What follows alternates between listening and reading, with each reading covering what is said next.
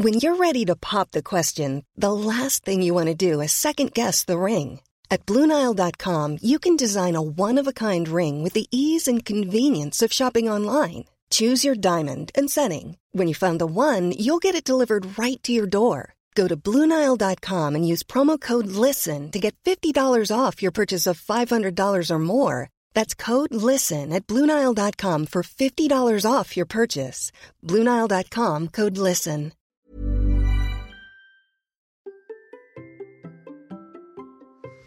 Et si nous levions tous les freins inconscients que nous avons en nous Mon invité du jour va nous expliquer comment. Allez, c'est parti. Bonjour, bonjour mes champions et mes champions, c'est Bertrand, bienvenue dans Kilomètre 42, le podcast dans lequel nous parlons tous les mercredis de course à pied, de sport et surtout de mouvement d'un mode de vie plus sain pour lutter contre la sédentarité, bouger, prendre confiance en nous, bien vieillir et devenir des vieillards galopants. Si vous me découvrez ou découvrez le podcast, il y a quelques années, j'étais un gros hamster obèse de plus de 105 kilos. Après un rééquilibrage alimentaire à la reprise du sport, j'ai perdu 27 kilos et je me suis lancé dans le défi de courir un marathon. Vous avais raconté tout ça dans la première saison du podcast. Maintenant, mon ambition est de devenir champion du monde de mon monde et de vous aider à en faire de même en vous lançant vos propres défis. Toutes les semaines, je partage mon expérience, des conseils, des rencontres avec des personnes qui nous donnent des idées pour bouger, nous aider à progresser et devenir ces champions et championnes du monde de notre monde. Et si vous voulez des conseils complémentaires, j'ai créé sur mon site une page bonus. C'est là que je range des documents gratuits comme des e-books pour vous aider à devenir champion et championne du monde de votre monde. Mes recettes de cuisine revisitées après mon rééquilibrage alimentaire. C'est gratuit à l'adresse suivante, bertrandsoulier.com slash bonus. Et bien entendu, le lien est dans la description de l'épisode. Et cette semaine, nous parlons préparation mentale, car je pense que c'est un élément fondamental dans notre parcours pour devenir champion et championne du monde de notre monde quel que soit d'ailleurs notre monde, hein, que ce soit un monde sportif, entrepreneurial ou même familial. Et aujourd'hui, nous allons parler non pas des outils classiques, non pas des objectifs, non pas des routines de la préparation mentale, nous allons parler d'une approche qui est vraiment particulière que mon invité du jour, Pierre David, applique avec des champions de haut niveau, des médailles mondiaux et olympiques, la dépolarisation. Pierre David était champion de boxe, ou presque, un peu le poulidor de sa discipline pendant longtemps, et il a compris pourquoi lors d'une expérience qui va vous surprendre, en tout cas que moi je me sens pas capable de faire. Son constat, c'est que nos blocages psychologiques sont des obstacles à la réussite, et que même si nous pensons tout faire pour réussir, nous avons en nous des freins émotionnels qui vont brider notre potentiel. Sa méthode et son livre questionnent justement notre identité d'être humain, sur qui on est et qui l'on veut devenir. Il s'agit ainsi de s'occuper du je suis pour pouvoir sortir de la dualité, soit je perds, soit je gagne, des injonctions, je dois, il faut, des valeurs inculquées par notre éducation, je ne veux pas paraître arrogant, égoïste, ou encore éliminer la peur de l'échec et vaincre ses freins émotionnels. Vous allez comprendre dans notre discussion comment ces freins, justement, agissent, comment ils nous éloignent de ce que nous voulons faire, mais aussi à quel point certains échecs peuvent être salutaires. C'est ainsi qu'en lisant le livre, en discutant avec Pierre David, je me suis rendu compte à quel point la blessure qui m'a empêché de courir mon premier marathon fut bénéfique sur le long terme et à quel point je n'en ai pas mesuré toutes les retombées. Je vous laisse découvrir plus exactement comment et pourquoi dans cette discussion passionnante. Et pour aller plus loin, je vous rappelle que tous les liens sont dans le texte de description de l'épisode. Allez, c'est parti. Bonjour Pierre. Bonjour Bertrand. Comment vas-tu? Ah super bien, merci. Très heureux d'être euh, sur ton podcast. Ah bah écoute, je suis vraiment très heureux de t'avoir parce que je alors je vais te le dire, je vais rentrer directement dans le vif du sujet. J'ai j'ai en ai lu quelques-uns des bouquins de préparation mentale, hein, tu vois, des trucs comme ça. Et en fait, ça fait longtemps que je regardais ce que tu faisais, mais là quand j'ai vu le bouquin, je dis bon, il faut absolument que je l'invite parce que quand même il y a y a un truc un peu mystérieux. Et alors la première euh, la préface et les premiers chapitres alors, ça ressemble pas à un bouquin de préparation mentale classique, en fait. Moi, je trouve qu'on est dans un domaine euh, totalement, mais alors vraiment totalement différent. Ouais, c'est possible. Ouais. C'est euh, c'est quoi? C'est vraiment ton approche? Enfin, moi, j'ai vraiment l'impression que tu as une approche totalement différente des choses, en fait. Ouais. Ah ouais, non, mais carrément, c'est vrai qu'on se met euh, dans l'étiquette préparation mentale puisqu'il faut bien que les gens euh, nous identifient. Mm. Et en, effet, on, a une méthode qui, qui est, bah, qui après, si on se dit ok, mais par rapport à la préparation mentale classique, bah non, en fait, on n'y est pas du tout dedans quand on approche, on a une autre approche. Et je te le dis parce que moi j'ai ma certification en préparation mentale et on voit des outils en préparation mentale, etc. Et puis alors, on rentre dans un truc, euh, enfin, c'est pas des outils, c'est, on est vraiment dans le domaine euh, de la personne, mais je sais pas quel niveau en fait. Et je te laisserai le dire, parce que moi, je peux pas le dire comme vraiment dans, dans, dans l'idée. Mais avant de le dire, je vais te laisser te présenter en, et nous raconter le parcours, parce que pour arriver à ce que tu fais maintenant, quand même, il y a un sacré parcours. Ouais, ouais, il y a eu un parcours, il y a eu les, les embûches. Donc, euh, euh, moi, ça a commencé par un parcours de sportif de haut niveau. Donc, j'étais sur les listes du ministère de la Jeunesse et des Sports. Euh, j'étais en équipe de France, en salle de boxe française, mais tout le monde, tout le temps numéro 2. Mmh, donc, euh, voilà, c'est ça comme le met Victor Sébastien dans, dans le préface. Et du coup, ouais, à chaque fois, en fait, je, moi, je savais que je serais en équipe de France. C'est une certitude. Mmh. Et du coup, en fait, pour être en équipe de France, il faut être soit numéro 1, soit numéro 2. Et dès que j'arrivais en finale, par contre, bah, tu vois, je me, quand les gens me disaient, allez, on y va, on va chercher le championnat du monde, bah, je dis, bah, en fait, je suis qui pour me dire ça, tu vois, je suis qui pour me dire ça, c'est arrogant de dire ça. Et du coup, je suis, bah non, équipe de France. Et du coup, dès que j'arrivais en finale, dans les vestiaires, j'étais à côté. Je savais que j'étais pas dedans. Mm. Donc, j'essayais de, de, de, faire mine, tu vois, et euh, par rapport à tout ce que j'avais déjà commencé à entamer, la visualisation, euh, l'auto-hypnose, que j'avais commencé à faire, des séances d'hypnose d'ailleurs. Du coup, j'étais en train de me mettre en condition et tout dans les vestiaires, mais sur le ring, en fait, j'avais pas l'énergie nécessaire mm. et, et, le corps ne s'engageait pas dans l'action. Donc, je finissais mes combats euh, vraiment, enfin, mes finales euh, vraiment déçu de moi-même, en mode, mais pourquoi je m'entraîne autant si c'est pour avoir ce type de résultat euh, en compétition? Et bah voilà, après, j'ai commencé à me former du coup pour résoudre ce blocage. L'hypnose n'avait pas marché. Je me suis quand même formé en hypnose à l'école centrale d'hypnose, puis après à l'Institut de neurosciences et j'ai appris plein de choses, mais j'avais toujours ce blocage de fond qui faisait que j'arrivais pas à exprimer mon plein potentiel dans la vie de tous les jours. Donc, et j'avais surtout cette question qui me plombait à l'époque, qui était le qui suis-je? Mm. Du coup, pour répondre à ces questions, je me suis dit, OK, je me barre chez des moines euh, en vipassana, donc sans lire, sans écrire, sans parler. Donc, méditation vipassana, c'est sans lire, sans écrire, sans parler. Pendant 20 jours, j'ai fait ça. Et euh, là, j'ai eu le petit déclic euh, au 14e jour en mode, OK, je comprends qui je suis, tout, je suis tout. Mais par contre, j'ai pas les outils pour travailler dessus. Donc, j'ai continué de me former avec un autre mentor en France. Puis après, je suis directement parti avec John de Martini aux États-Unis. Et c'est là où, sur un process de questionnement qu'il a fait, j'ai un déclic et je suis waouh, c'est ça que j'avais comme blocage. Et, euh, et du coup, j'ai commencé à le faire avec un, deux, trois sportifs. Puis après, j'ai processé euh, la méthode, donc qu'on appelait dépolarisation. Et euh, bah maintenant, en fait, on a une méthode qui fonctionne bien, qui a des résultats qui sont juste extraordinaires et qui amène une, nouveauté en fait sur le, le marché de la performance aujourd'hui. Une autre façon de voir le sport. Mm, parce que ce qui est, euh, ce qui est intéressant, c'est que bon, il y a des témoignages, il y a plein de témoignages de, de champions, des gens qu'on connaît avec des noms et tout. J'ai vu dans tous les sports en plus. Hein. C'est-à-dire qu'on a l'impression que sport et puis entrepreneuriat, enfin, tu peux, ça peut s'appliquer à tout, quoi. Ouais, alors s'appliquer à tout à condition que les gens sont. C'est pour ça que j'adore avec les sportifs et les entrepreneurs parce que c'est la même chose, sportif entrepreneur, à condition que les gens ont vraiment une envie d'avancer, un objectif qui est assez clair quand même on le fait pas avec du grand public euh, qui est un peu euh, perdu, etc. Ça, on, ne le fait pas trop. Mm. Euh, enfin, moi, quand même, attends, je reviens sur l'histoire des, des, 14 jours, là, sans parler, sans écrire, sans. 20 jours, ouais. 20 jours. Donc, mais au bout du 14e jour, d'un coup, tu as le truc, tu as. je sais pas comment ça vient, l'éclair, je sais pas comment tu. je sais pas comment c'est venu non plus. et, et, les jours qui suivent après, tu te dis quoi Ça continue à mûrir et tout? Parce que bon, quand. Ouais. Pardon, vas-y. Non, non, mais moi, tu sais, quand j'ai une idée comme ça, quand j'ai un truc, je me dis, elle déclic. Je me dis, mais attends, faut que je l'écrive, faut que je note. J'ai peur de l'oublier, j'ai peur de. Euh, tu vois, ça. Mmh. Ouais, bah, en fait, moi, j'ai tellement eu, c'était tellement profond, j'ai tellement su, en fait, le qui je suis, tu vois, c'était là, du coup, toute la notion après du livre entre la, différence entre l'être et l'humain, tu vois, je me dis, OK, en fait, on n'est pas que humain, on n'est pas que être. Ça peut paraître perché comme ça, mais, mais il y a des résultats. Euh, et du coup, en fait, en me disant, OK, je suis tout, tu vois, et juste, euh, à chaque seconde, je choix de décider qui j'ai envie d'être. Et euh, des fois, bah, là, je peux être souriant, tu vois, je peux, je peux pleurer, je peux. Euh, bah, on voit pas mes micros, mais, mais sais tous les, mimiques. Mais euh, en fait, j'ai le choix à chaque seconde de décider de qui j'ai envie d'être. Et euh, bref, là-bas, j'étais là. Après, j'étais dans ma zone de confort. Et c'était 20 jours. C'était aussi le défi de finir les 20 jours chez les moines. Et surtout qu'à la fin, pour les, trois derniers jours, je crois, crois pas que je dans le, dans, dans, le livre, du moins dans celui-ci, les trois derniers jours, en fait, le moine, il m'a donné un petit défi, c'était de rester il y a peu de gens qui restent 20 jours. Euh, il m'a dit de rester trois jours et trois nuits sans dormir et sans m'allonger dans ma chambre. Et genre, je dis au moine, mais il m'a dit ça au 15e jour, genre dans deux jours, tu auras une décision à prendre. Soit tu pars et c'est très bien, tu auras fait 17 jours et c'est top. Soit tu restes et dans ces cas, tu fais l'entraînement spécial qu'on fait pour les, les, les, gens qui restent 20 jours et du coup, trois jours et trois nuits. Et là, je vois ma réaction en mode, mais c'est pas possible ça. Là, il dit, euh, tu dis que c'est pas possible parce que tu l'as jamais fait et tu te connais pas. Et si tu te connaissais, bah, tu saurais que, bah, en fait, tu as accumulé suffisamment d'énergie pour tenir largement ces jours-là. Et en fait, c'est vrai qu'au bout de 48 heures, donc je voyais les moines, le moine tous les 24 heures, j'avais un exercice à faire par 24 heures. Et euh, j'ai retrouvé la feuille il y a pas longtemps, euh, du deux ou troisième jour. Et euh, du coup, le moine, je dis mais c'est quoi ce truc là Je suis pas fatigué. ça fait deux jours que je refais, je suis pas fatigué. Et il me dit en fait, euh, la maison du corps, la maison de la pensée, c'est le corps. Mm. Et pour la majorité des gens, soit notre pensée dans le, les souffrances du passé, mm. pourquoi il m'a fait ça, pourquoi il m'a fait ça, pourquoi il m'a fait ça, et il rumine en boucle, soit c'est dans les soucis de l'avenir. Genre, est-ce que je vais avoir assez pour finir la fin du mois, par exemple Et du coup, en fait, dès que la, dès que la pensée est en dehors du corps, eh bien, elle est soit dans le passé, soit dans le futur. Et là, ça prend énormément d'énergie. Alors que quand la pensée est dans le corps, donc dans l'instant présent, automatiquement, le système nerveux se calme. Et en fait, là, on consomme très peu d'énergie. Et euh, donc, ça a été un bon learning. Et en fait, quand je suis sorti du temple euh, bah, au 20e jour, je pensais vraiment m'effondrer et dormir. Et finalement, pendant quelques nuits derrière, je dormais que 5 heures par nuit. J'étais en pleine forme. Donc, c'était un, un bon shift.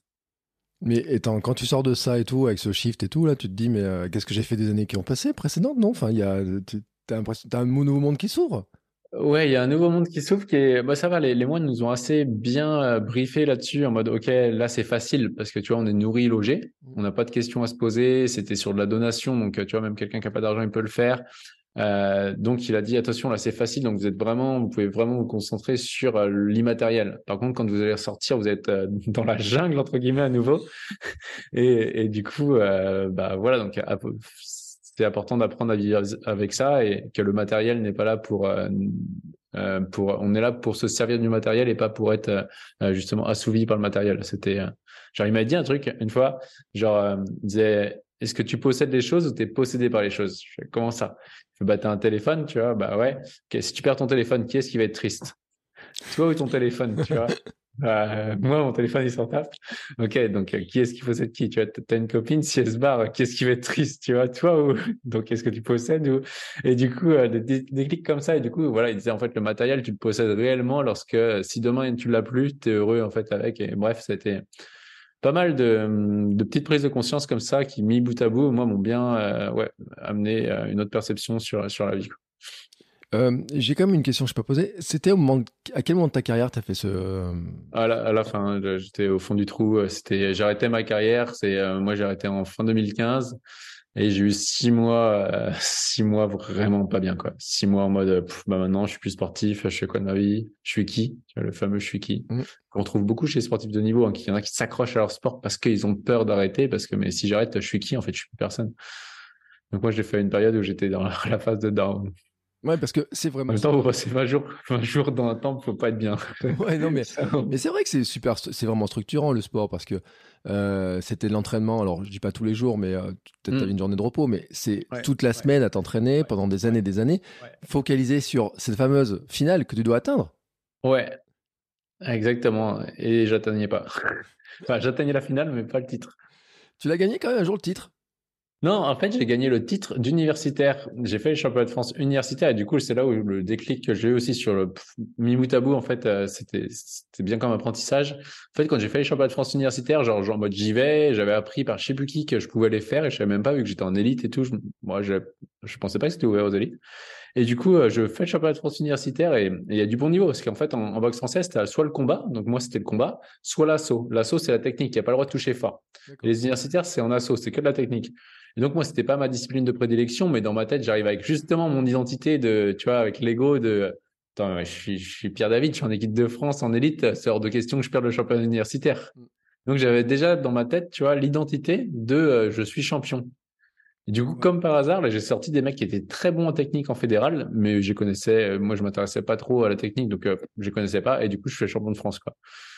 Et du coup, euh, mon entraîneur après, il fait, t'as quand même sorti un tel, un tel. Je, je connais pas, moi. C'est, en fait, c'est ouf le fait dans ma tête. Bah là, j'étais champion. Euh, là, le côté justement arrogant que je réprimais en fédéral, euh, eh bien là, en universitaire, j'avais, j'avais pas peur d'exprimer ce côté-là. Tu vois, en mode, c'est moi le champion, quoi. donc c'est donc le, cette histoire d'identité d'être avant d'obtenir. Bah là, c'était une bonne prise de conscience. Et c'est dingue parce que ça introduit vraiment le, la logique de ton livre sur, sur cette méthode. C'est euh, mais enfin après pour que les gens comprennent, il faut quand même expliquer cette histoire parce que tu l'as dit tout à l'heure, on est tout, on a tout. Euh, et puis euh, c'est c'est tu parles de l'arrogance, mais c'est vrai qu'il y a plein de gens qui qui rejettent l'arrogance en fait, sans s'en rendre compte en fait que mm. finalement, enfin il y a de l'utilité dans cette histoire là quoi. Ouais, exactement. Et en fait, c'est ça, c'est euh, donc ce qu'on a appris avec les sportifs de haut niveau, enfin avec les sportifs en général, parce que c'est ça qu'à chaque fois je parle des sportifs de haut niveau, mais euh, on accompagne aussi euh, plein de sportifs amateurs. C'est que souvent le, le, trait de caractère que l'on réprime, mm. c'est celui que on entre guillemets devrait exprimer dans où là c'est important pour nous. Et du coup, ce qu'on va voir, c'est que bah nous, 80% des sportifs qu'on accompagne, les traits de caractère qui les agacent, c'est égoïste, arrogant. Donc, Voilà. Si, si vous dites, OK, j'aime pas les gens qui se la pètent et j'aime pas les gens égoïstes, bah, c'est probable que vous ne vous autorisez probablement pas à, exprimer pleinement votre potentiel parce que vous réprimez ce trait de caractère. Comme moi, il y a quelques années. Mais, mais moi, je les, je les aime pas, les égoïstes, ceux qui se la pètent sur les lignes de départ et tout. Là, je les, je les, supporte pas, mais ça m'inquiète en fait cette histoire.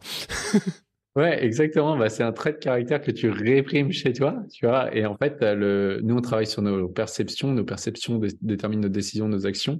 Et du coup, c'est arriver à équilibrer ces perceptions-là et se dire, ok, quand je crée le concept euh, du mec qui se la pète, d'arrogant, bah, je sais que forcément à ce moment-là, je dirais, ce serait mieux s'il était humble Mm. Tu vois, et, et, du coup, euh, là, je, je crée avec l'émotion, je crée de la distorsion de la réalité, de la, des généralisations, et je suis plus sur du factuel, je suis plus sur des éléments neutres. Et donc, c'est arrivé à identifier ça. Ok, factuellement, il fait quoi? Bah, Il montre aux autres qu'il est prêt, peut-être, tu vois, ou il, ou il fait quelque chose pour impressionner les autres. Et là, du coup, on va essayer d'aller voir quand est-ce que moi aussi je l'exprime ce trait de caractère-là, parce que forcément, c'est un miroir. Mm. C'est super intéressant parce que, bon, tu vois, hier, j'ai jeté un œil au foot, j'ai regardé le hand aussi, etc. Et après avoir lu ton bouquin, en fait, tu vois, je, garde un mec comme Neymar, tu vois, que tout le monde dit il est arrogant, il se la pète, il, euh, il, fait le show, il joue pas au foot, etc. Mais en fait, euh, quand il passe, il passe pas le ballon, il est égoïste. Enfin, tous les traits que tu as donnés, qu'on déteste. Mais en fait, tout le monde aimerait être Neymar, quoi. Enfin, presque.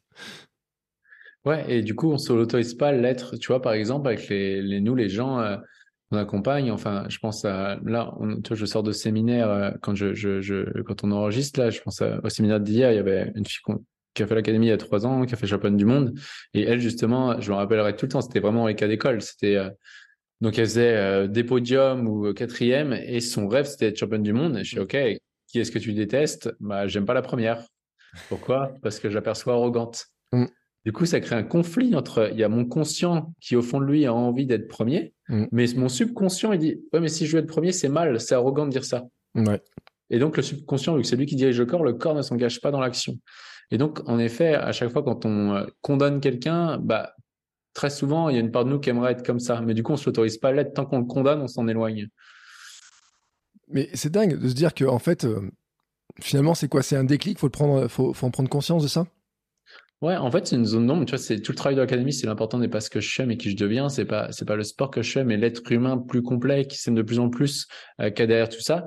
Et du coup, bah, c'est euh, se dire, ok, le gars qui est, que juge arrogant là, si moi je m'autorisais des fois plus à montrer mes capacités ou à dire ouvertement mes objectifs en en, en, ayant rien à faire du regard des autres, ça changerait quoi pour moi mm. Et moi, si je m'étais posé cette question-là il y a 5-6 ans, je me serais dit, bah ouais, bah pourquoi pas en fait, champion du monde. Ça, ça dérange personne que je dise ça. Et si je suis pas, c'est pas grave. Et et du coup, euh, bah, je, je, place maintenant. Euh, mais ça, le, le arrogant égoïste, c'est vraiment français. C'est-à-dire qu'on voit des athlètes des fois qui sont aux États-Unis, euh, ils n'ont pas ce problème-là parce que aux États-Unis, tu as le droit de dire que tu vois grand, que tu vas tout déchirer, etc. Et si, et si t'échoues, c'est pas grave en fait. Les gens vont dire bah recommence. Alors qu'en en, en, France, si t'échoues, les gens ils vont pointer du doigt, ils vont presque avoir honte et tout. Et du coup, euh, c'est vrai que ce que j'ai remarqué, c'est qu'en France, c'est les, les, athlètes par rapport aux gens aux États-Unis il y a plus de pudeur à dire ouvertement ce que au fond, au fond de moi, mon rêve, c'est d'être champion du monde et de faire un temps de dingue. Bah, on, on s'autorise pas à, le dire. Et du coup, ce qui crée un blocage, en fait. Parce que le corps s'engage pas. Le, le problème, c'est que le corps, il s'engage pas dans l'action. Mais ça, j'ai aucun mal à croire parce qu'on l'a vu sur, euh, dans plein de sports d'ailleurs, on voit même les parents des champions qui disent leurs gamins aux Américains, ils disent ouais. Euh, je me rappelle le père des, des sœurs Williams qui a dit mes deux filles vont être, vont numéro un mondial. Alors, les gamines, elles étaient, euh, bon, à l'époque, elles n'étaient pas les montagnes qu'elles étaient, mais, et il dit, la deuxième, elle est encore meilleure que la première. Et c'était la deuxième, c'était Serena. Et donc, c'est vrai que, enfin, les gens, ils ont dit, mais attends, il se prend, il se fout de notre gueule, le mec, et tout.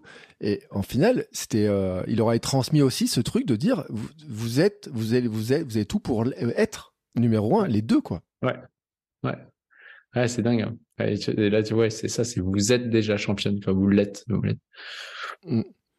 Et, euh, et qu'est-ce qui ferait qu'en fait, euh, c'est quoi C'est culturel cette histoire que euh, nous on n'ose pas, qu'on se cache, qu'on on a peur de réussir, on a peur de prendre des critiques? Ouais, injonction, injonction sociale depuis tout petit. Enfin moi, je sais que mon truc c'était, c'est important d'être humble dans la vie. Tu vois, j'étais vraiment le, le mec humble, c'est important d'être altruiste, gentil et tout. Euh, mais du coup, ça, c'est qu'une seule partie de nous. Et en fait, en voulant absolument bah, être cette polarité-là, on passe à côté de, de, nos rêves et nos visions. Et ça nous empêche juste d'être nous-mêmes. Et donc, en effet, c'est vraiment culturel et, ouais, social. Injonction sociale. Ouais, et puis alors, si on y rajoute alors sur les entrepreneurs un côté argent ou en plus là, mais même chez les champions d'ailleurs, il peut y avoir un côté argent hmm. en fait en disant hmm. j'ai envie de devenir riche par mon sport. je pense que certains ne l'autorisent pas. C'est pour ça que la majorité des athlètes de haut niveau qui sont au JO sont fauchés. c'est vrai, franchement, pour en accompagner un paquet. Et puis même moi, quand j'étais sportif de haut niveau, on n'avait pas des grosses primes, tu vois. Et, et du coup, enfin, je sais pas, je crois que c'était 75 ou 80% des sportifs de haut niveau, c'est 400 euros euh, qui sont qui vont au JO, c'est 400 euros par mois, quoi. Donc, mm. euh, Ouais, mais c'est vrai, on en a parlé il y avait pas longtemps avec une coach aussi qui disait que certains ils avaient à peine de quoi euh, ben, payer leur entraîneur, payer de ah quoi manger bien, que mm. donc ce qui est pourtant l'essentiel de mm. tout ça, et, et de se dire que finalement ça peut venir aussi parce que c'est quoi C'est ce qui pourrait les empêcher de se dire bah tiens je peux aller chercher des sponsors par moi-même aussi, je peux faire des choses comme ça qui qui feront pas. Ouais, exactement. Ils font pas. Il y a un rapport à l'argent en, France avec les sportifs qui est, vraiment. Euh, ouais, c'est, on sent qu'il y a, il y a des choses où c'est, difficile quoi de, de demander de l'argent et, on voit que c'est.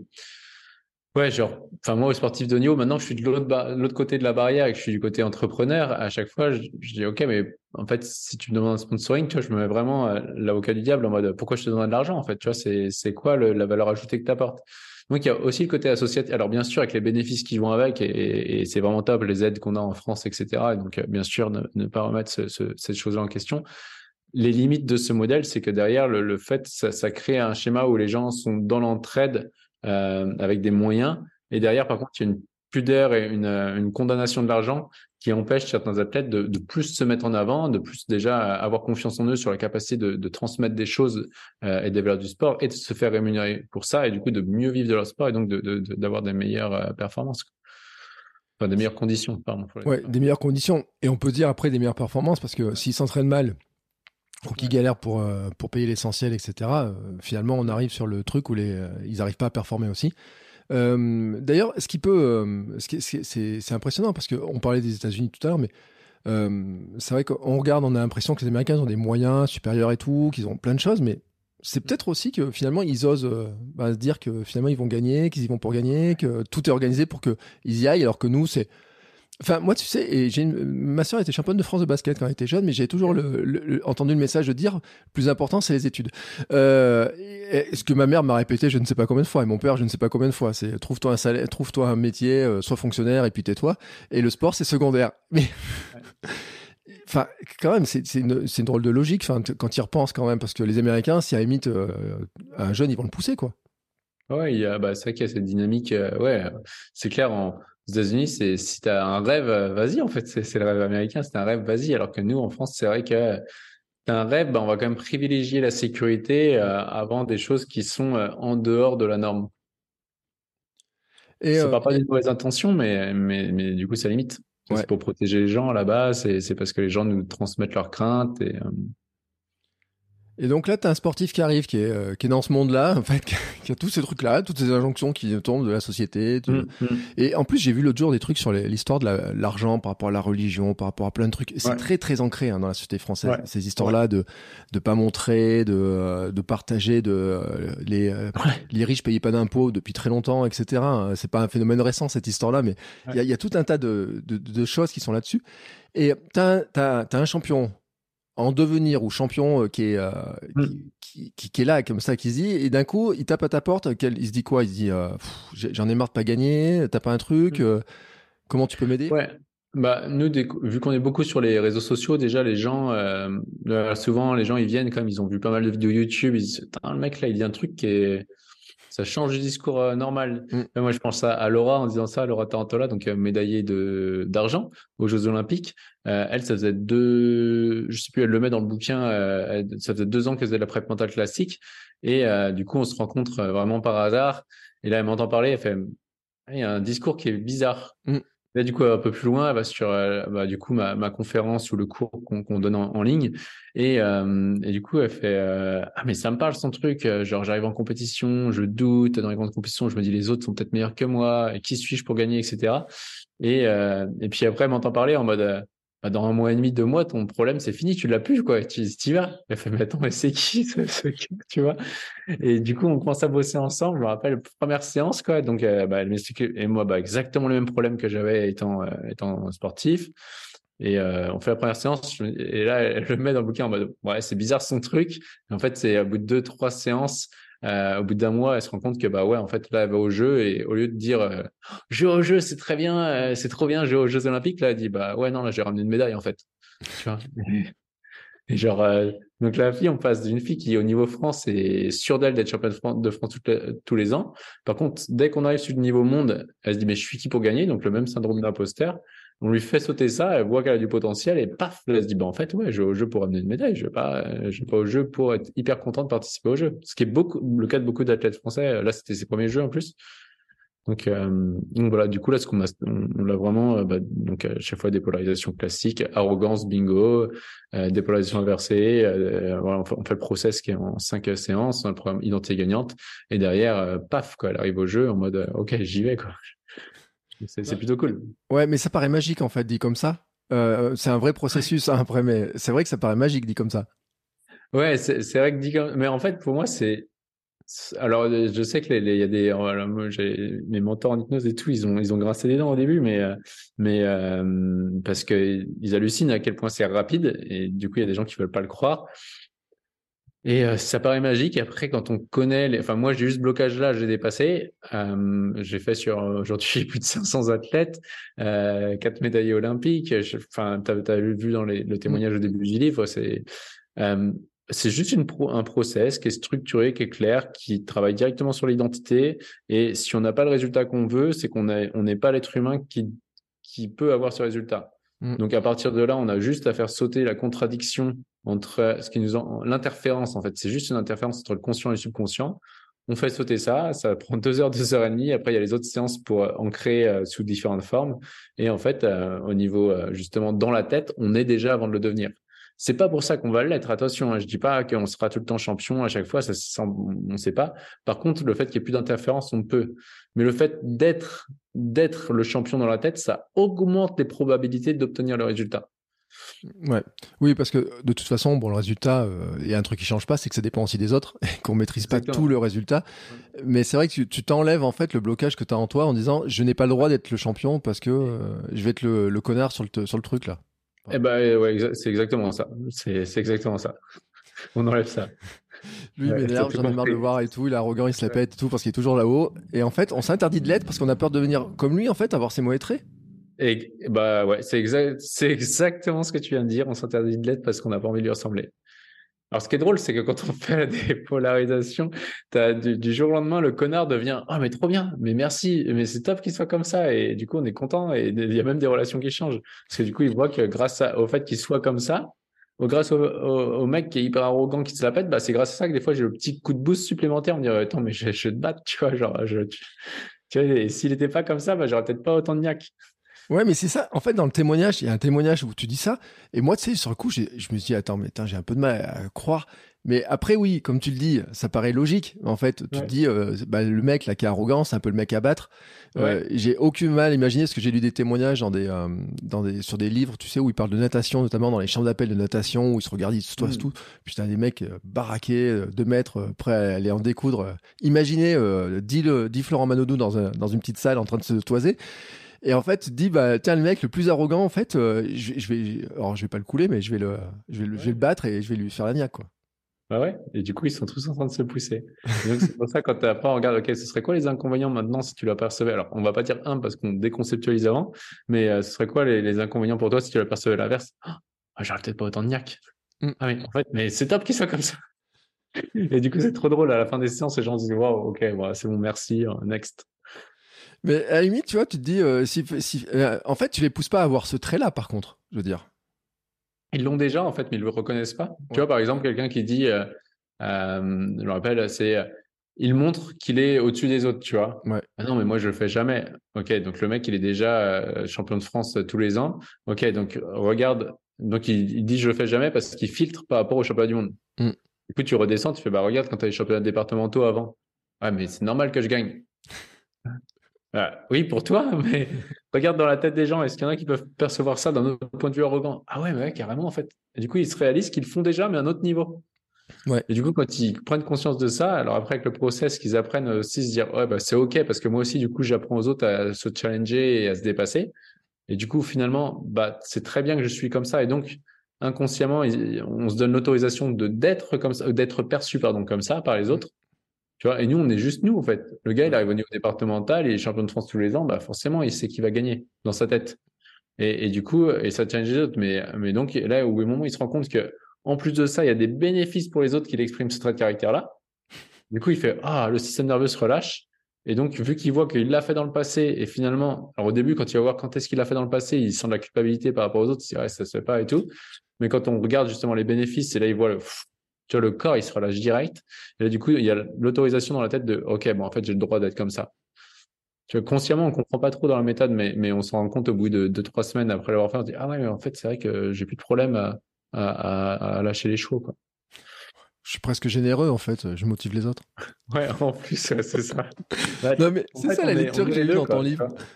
Ouais, on est les deux. Ouais, ouais c'était drôle, je dis, parce que après, je me suis dit, ouais, mais alors attends et tout, euh, si je motive les autres, euh, enfin, si j'apparais comme ça en fait en motivant les autres, je risque aussi, les autres ils sont surmotivés, ils peuvent, me, ils peuvent aussi s'en servir contre moi. Bah ouais. Ouais, c'est le jeu, hein, du coup, et en fait, c'est plus on est nous-mêmes, plus on pousse euh, le niveau de jeu, plus on fait augmenter le niveau de jeu, et donc plus la concurrence augmente. Voilà, c'est mm. comme ça qu'on bat les records, qu'on bat les trucs. Et tout. Ouais, voilà, c'est ça. C'est c'est quand on apprend, on est, on est ici sur Terre, vraiment, tu vois, être humain, la partie être, c'est la partie qui a besoin de constamment grandir, tu vois, dans chaque domaine de vie qui est important pour nous, on a envie de progresser au quotidien, que ce soit mm. être un meilleur papa, que ce soit être un meilleur euh, ami, que ce soit être euh, un, meilleur au sport, un, meilleur, euh, meilleur au boulot, peu importe, dans les domaines de vie qui sont réellement importants pour nous, constamment, l'être humain a cette envie profonde d'évoluer. Mm. Et, et, du coup, bah, on va à chaque fois évoluer, on contribue, on évolue, on contribue. Et du coup, bah, pour évoluer, on va soutenir l'environnement et on va être soutenu par l'environnement et on va challenger l'environnement et l'environnement va nous challenger. Et quand on comprend ça, qu'on est ici sur Terre on est, et on va être soutenu, challenger en permanence, bah, au lieu de, quand on est challengé, se dire, ah, mais c'est mal qu'il soit comme ça, et plutôt que de se dire ça, on va dire, OK, c'est quoi les bénéfices pour moi qu'il m'arrive ça? jusqu'à ce que le cerveau on processe, jusqu'à temps que vraiment il y a le clac en mode waouh, c'est bon, j'ai compris. Le moment où il y a le waouh, j'ai compris, pouf, c'est là où, le, le, le, bah, le, corps s'engage. Il n'y a plus de charge émotionnelle. Hmm. Ça fait, euh, ça joue sur, euh, parce que je sais que tu parles des peurs. Je ne suis pas encore arrivé à ce chapitre-là, mais euh, ça joue beaucoup sur les peurs, c'est cette méthode. Ouais, Ouais, ouais, on a la dépolarisation sur les peurs. Donc, une peur, c'est simplement une perception que ce qui va m'arriver aura plus d'inconvénients que de bénéfices. Mmh. Et du coup, c'est qu'on voit les choses sur du court terme. Mmh. Et on voit pas les choses sur du long terme. Et en général, tu as une peur, souvent, très souvent, il n'y a pas de peur du futur sans référentiel passé. Mmh. Très souvent, il n'y a pas de peur du futur sans référentiel passé. Je me rappelle avec une athlète, justement, qui avait peur de, de, de se louper en compétition parce qu'elle avait peur de décevoir les autres. Donc, OK, va dans ton passé une fois où tu t'es perçu euh, décevoir les autres. Ah ouais, là, je me vois. OK, j'ai déçu qui? Bah, un entraîneur, mais c'était un pauvre type de toute façon. OK. Et quels ont été les bénéfices pour toi? Bah, du coup, je me suis, euh, je me suis, euh, j'ai trouvé un autre entraîneur qui me correspond beaucoup mieux, etc. En plus, j'ai vu qu'à ce moment-là, que mes parents, ils s'en foutaient que je perde tout ce que je gagne. À l'époque, j'avais peur de décevoir, mais à ce moment, je me suis débarrassé de ça. Et du coup, grâce à ça, bah, au final, j'ai plus la pression de perdre aujourd'hui. Waouh, ok. Et du coup, on fait ça sur deux, trois éléments passés. Ok, regarde ta peur du futur maintenant. Ah bon, en fait, si je perds, c'est ok, en fait. Je sais qu'il y aura des bénéfices aussi. Et après, donc on va ensuite transformer, on s'arrête sur ça. Et après, on va les faire projeter, euh, genre 10 euh, ans, 15 ans, 20 ans plus tard, en mode, euh, ok, on est dans 20 ans, tu dis, ouais, c'est vrai que j'ai perdu ce jour-là, c'était horrible, pendant 6 mois, j'ai souffert, mais grâce à ça, je suis devenu cette personne-là, ce serait comment? Là, dedans, sur le témoignage sur les peurs, je pense que c'est Chloé Trespech qui met euh, médaillée olympique à Pékin, où elle, elle tombe en 2018, donc médaillée, olympique à, je crois, Sochi en 2014, je crois, de mémoire, 2014. Mm. Ensuite, en 2018, elle se plante à 10 mètres de la ligne d'arrivée. Elle était, elle était là pour avoir une médaille, elle tombe à 10, 10 de la mètre d'arrivée en finale olympique, elle, se plante, quoi, tête dans la neige. Et euh, il y a la photo à l'appui. Et euh, du coup, 2022, euh, bah, peur de se planter. Et donc, quand on a vu tous les bénéfices elle de cette plantée en 2018, tous les bénéfices elle, c'est se plante en 2022 jusqu'à temps qu'à un moment donné, dit, OK, bah, c'est OK, à long terme, j'en ferai une force. Bah là, le cerveau, il a plus peur et donc ça nous permet d'être présent. tant qu'on a peur du futur, tant qu'on a, tant, tant qu'on a une peur, c'est-à-dire qu'on a un décalage de perception entre j'ai pas envie qu'il m'arrive ça et du coup, on met un peu d'attention dessus. Et notre niveau de certitude va vraiment dépendre de notre capacité à voir aussi les bénéfices et les inconvénients au même degré. Et du coup, ça permet vraiment d'être présent, d'être ni dans le futur ni dans le passé, mais d'être présent. Ouais, c'est un peu comme je dis. Enfin, on, dit souvent la peur n'évite pas le danger, mais souvent je dis à ma femme, à force de décrire la peur, à force de décrire le danger que tu es en train de faire la cible sur le mur. Mais en fait, c'est ça cette histoire. Ouais, ouais, ouais. La, la, peur n'évite pas le danger, et plus on met notre attention dessus, euh, et plus ça prend de l'espace mental, et plus on a peur que ça arrive, plus on, on s'en rapproche en fait. Mm. Donc, en fait, à chaque fois, la peur, c'est soit on peut l'éviter, et donc ces cas-là, on met les stratégies nécessaires pour l'éviter, soit bah, on ne peut pas l'éviter, dans ces cas-là, c'est de l'accepter. Et une fois qu'on, je pense que je le mets dans le livre, c'est au moment où tu acceptes le pire, c'est là où tu es prêt pour le meilleur, en fait. Au où tu as accepté qu'au pire, je perds, au pire du pire du pire, je perds, et je vois déjà les bénéfices, et si ça se passe, bah, tant pis, je vais grandir à long terme, bah, du coup, tu n'as plus d'espace mental.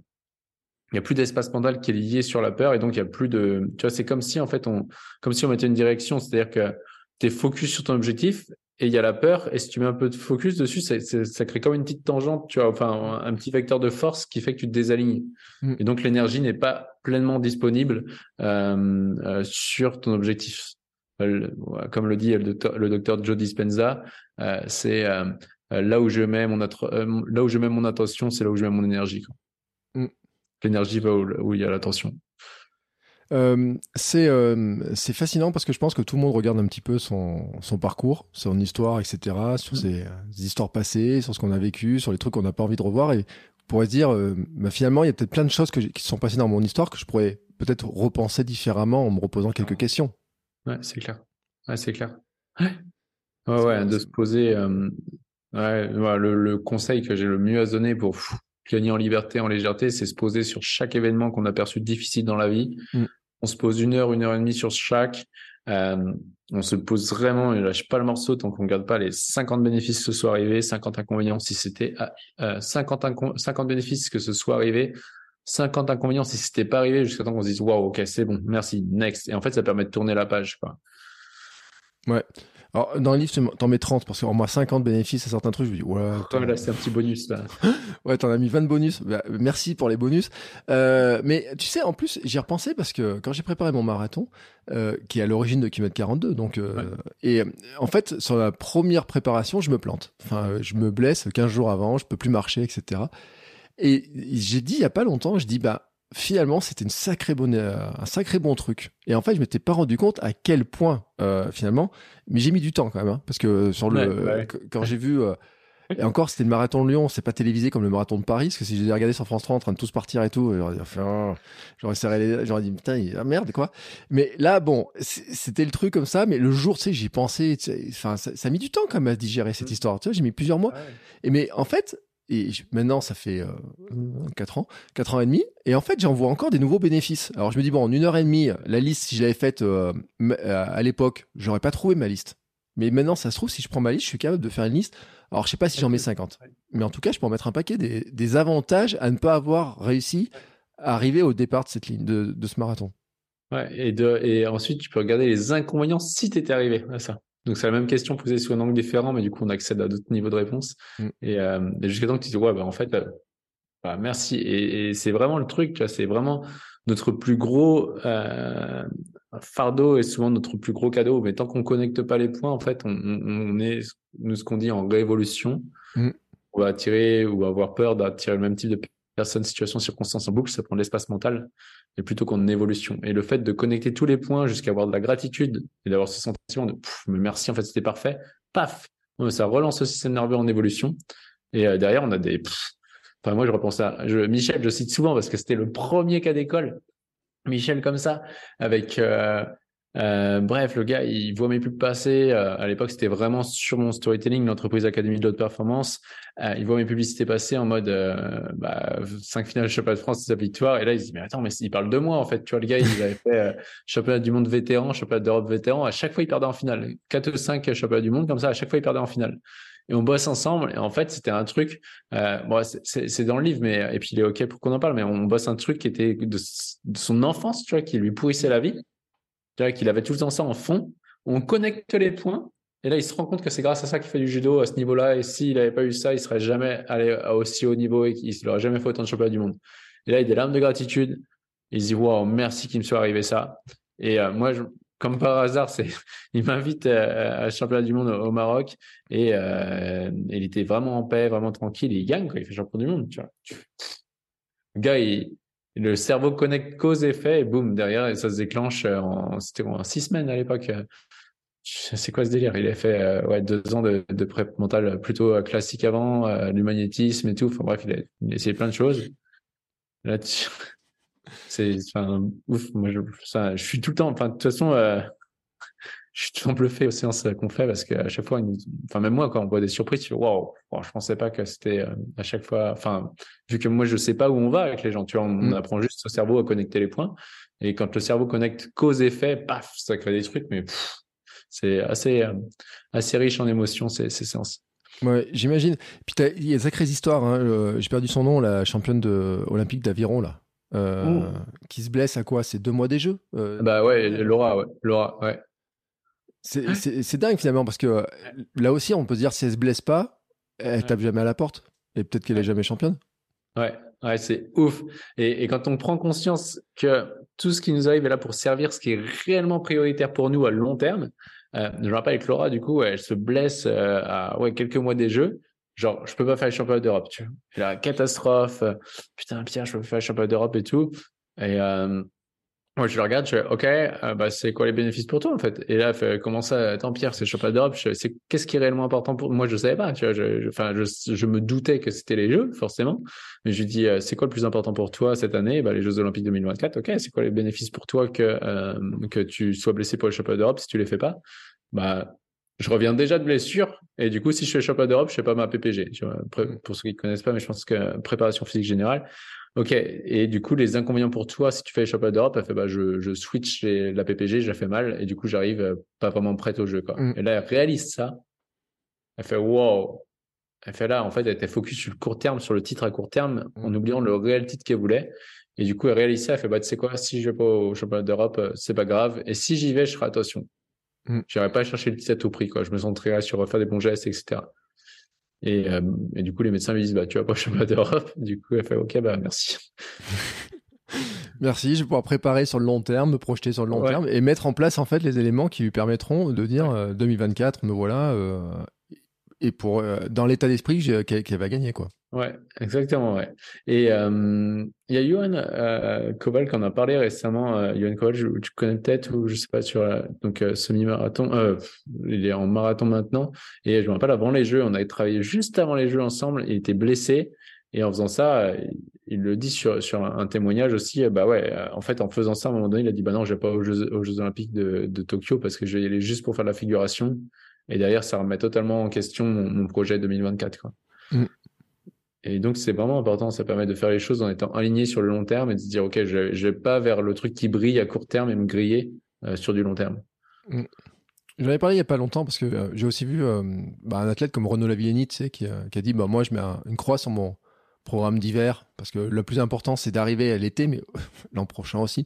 qui, avec l'âge, aussi l'apprend. Et puis, c'est vrai que euh, bon, les petits jeunes, ils sautent un peu sur tous les trucs et ils veulent pas louper les compétitions et tout. Même si maintenant on en voit certains qui commencent à dire ah non, les championnats du monde ils sont trop loin, ça me fait trop de fatigue, je vais pas le gérer. On l'a vu en train cette année.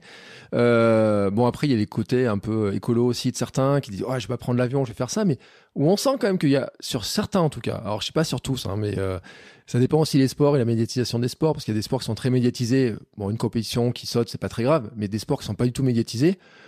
Euh, rater certaines compétitions, on parlait tout à l'heure des partenaires, on parlait de, des choses comme ça, ça peut être compliqué aussi à gérer. Mais on a quand même ce sentiment de dire que, et on a beaucoup parlé de la santé mentale des sportifs ces derniers mois, de dire quand même qu'à force de sauter sur tous les trucs, de devoir être à droite, à gauche, de toujours voyager et autres, et puis avec ces injonctions, avec ces difficultés à gagner, avec tout cet ensemble-là, c'est quand même déjà, on sait que c'est pas facile, mais qu'en plus, euh, il y a des choix à faire qui sont vraiment pas faciles et que ce genre d'aide en fait peut les alors, j'allais dire les réaligner en fait avec ce qui compte vraiment pour eux, mais peut-être, je sais pas si c'est le bon terme.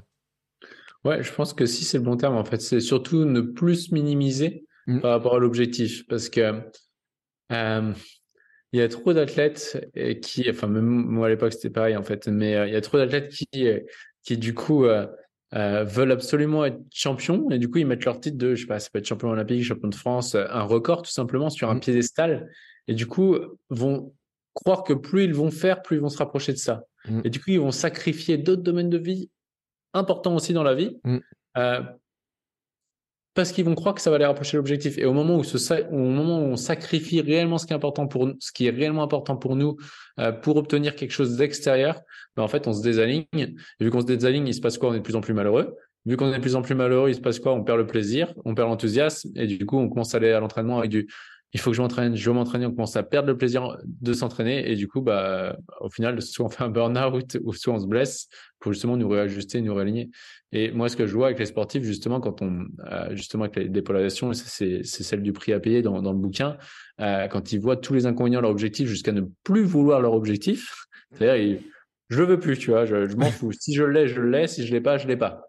Et, et c'est pas, et tu vois, et donc j'y vais. Et du coup, à ce moment-là, ils se autorisent à, à, faire autre chose à côté. Et on a un paradoxe que pour certains, euh, pas tous ceux qui sont à peu près justes, c'est bon, mais pour ceux qui, qui étaient limite à la surentraînement, ben, on a des gens du coup qui d'un seul coup s'entraînent moins et performent plus. Mm. Parce qu'ils ont l'enthousiasme, ils ont le plaisir, la green est revenue, ils sont plus épanouis. Et, du coup, quand on comprend que c'est vraiment le plaisir qui fait la, la performance, c'est pas le résultat qui donne le plaisir en fait. Ouais. Bon, je repense à Neymar sur mon histoire qui fait la fête. Il faut laisser faire la fête. Euh, et, le plaisir. Non, mais en plus, c'est une discussion qui, quand les journalistes et les sportifs, tu sais, en disant ouais, mais euh, il a trop de trucs, euh, il fait trop de mariole, etc. Mais en fait, c'est aussi pour ça qu'on l'aime, quoi. Ouais, c'est ça, ouais. Ouais, puis ça le met dans des bonnes conditions, et ouais, l'important c'est qu'il kiffe, quoi. non, mais... Il fait de mal à personne, quoi. C'est. Bah, ouais, en plus, bon, moi, après, c'est vrai que c'est drôle parce que après il y a les discours des, gens, des extérieurs, etc. Et t'en parles dans les sports collectifs. Cette histoire des joueurs qui sont, euh, tu donnes l'exemple d'un basketteur euh, qui euh, qui juge l'autre égoïste parce qu'il, en fait, il va pas faire la passe, il va mettre les points. Et on a tous connu. Hein. Moi, j'ai joué 10 ans au foot. Le mec, et on dit toujours, et comment j'ai entendu, ouais, mais de toute façon, de toute façon, l'attaquant, il veut planter des buts, il est égoïste, il veut planter ça, etc. Sauf que quand même, j'ai envie de dire, c'est un peu son taf. Hein, euh, au mec, quand il a le ballon, s'il a fou au fond, on peut rien lui dire. Déjà, d'une part. Mais c'est vrai que l'exemple, c'est super intéressant quand même. C'est de dire que finalement, euh, euh, on le trouve égoïste parce qu'il fait pas la passe, mais il n'empêche que s'il marque les points et qu'on gagne, il faut le remercier. Quoi. c'est clair, il fait le taf. C'est c'est, ça aide aussi les autres joueurs à se dire bah tiens moi aussi je peux participer plus finalement aussi. Moi aussi j'ai le droit d'être euh, égoïste de tout tenter ma chance je suis obligé de faire la passe etc ouais. Et ouais et en fait au-delà de là c'est pas moi aussi j'ai envie d'être égoïste c'est tu vois alors, les autres s'ils me perçoivent égoïste c'est leur problème. Mmh. moi je fais ce que ce qui me semble juste à un instant T. Ouais. Et tu vois et j'ai pas ce petit euh, du coup j'ai plus cette interférence qui va venir étouffer l'intuition. En mode mon intuition me dit tire mmh. et l'interférence me dit ah non passe ouais tu vois, du coup, c'est surtout ça, en fait, en enlevant les, les, les, interférences comme ça, où vraiment on se sent vraiment sur notre, on, est, on a plus accès à l'intuition et y a, ouais, on, on s'applique. Il n'y a pas le petit bruit mental, quoi. Petit bruit mental qui dit non, non, euh, tente pas ce geste, euh, on fait pas ça, tout. C'est ça, ouais.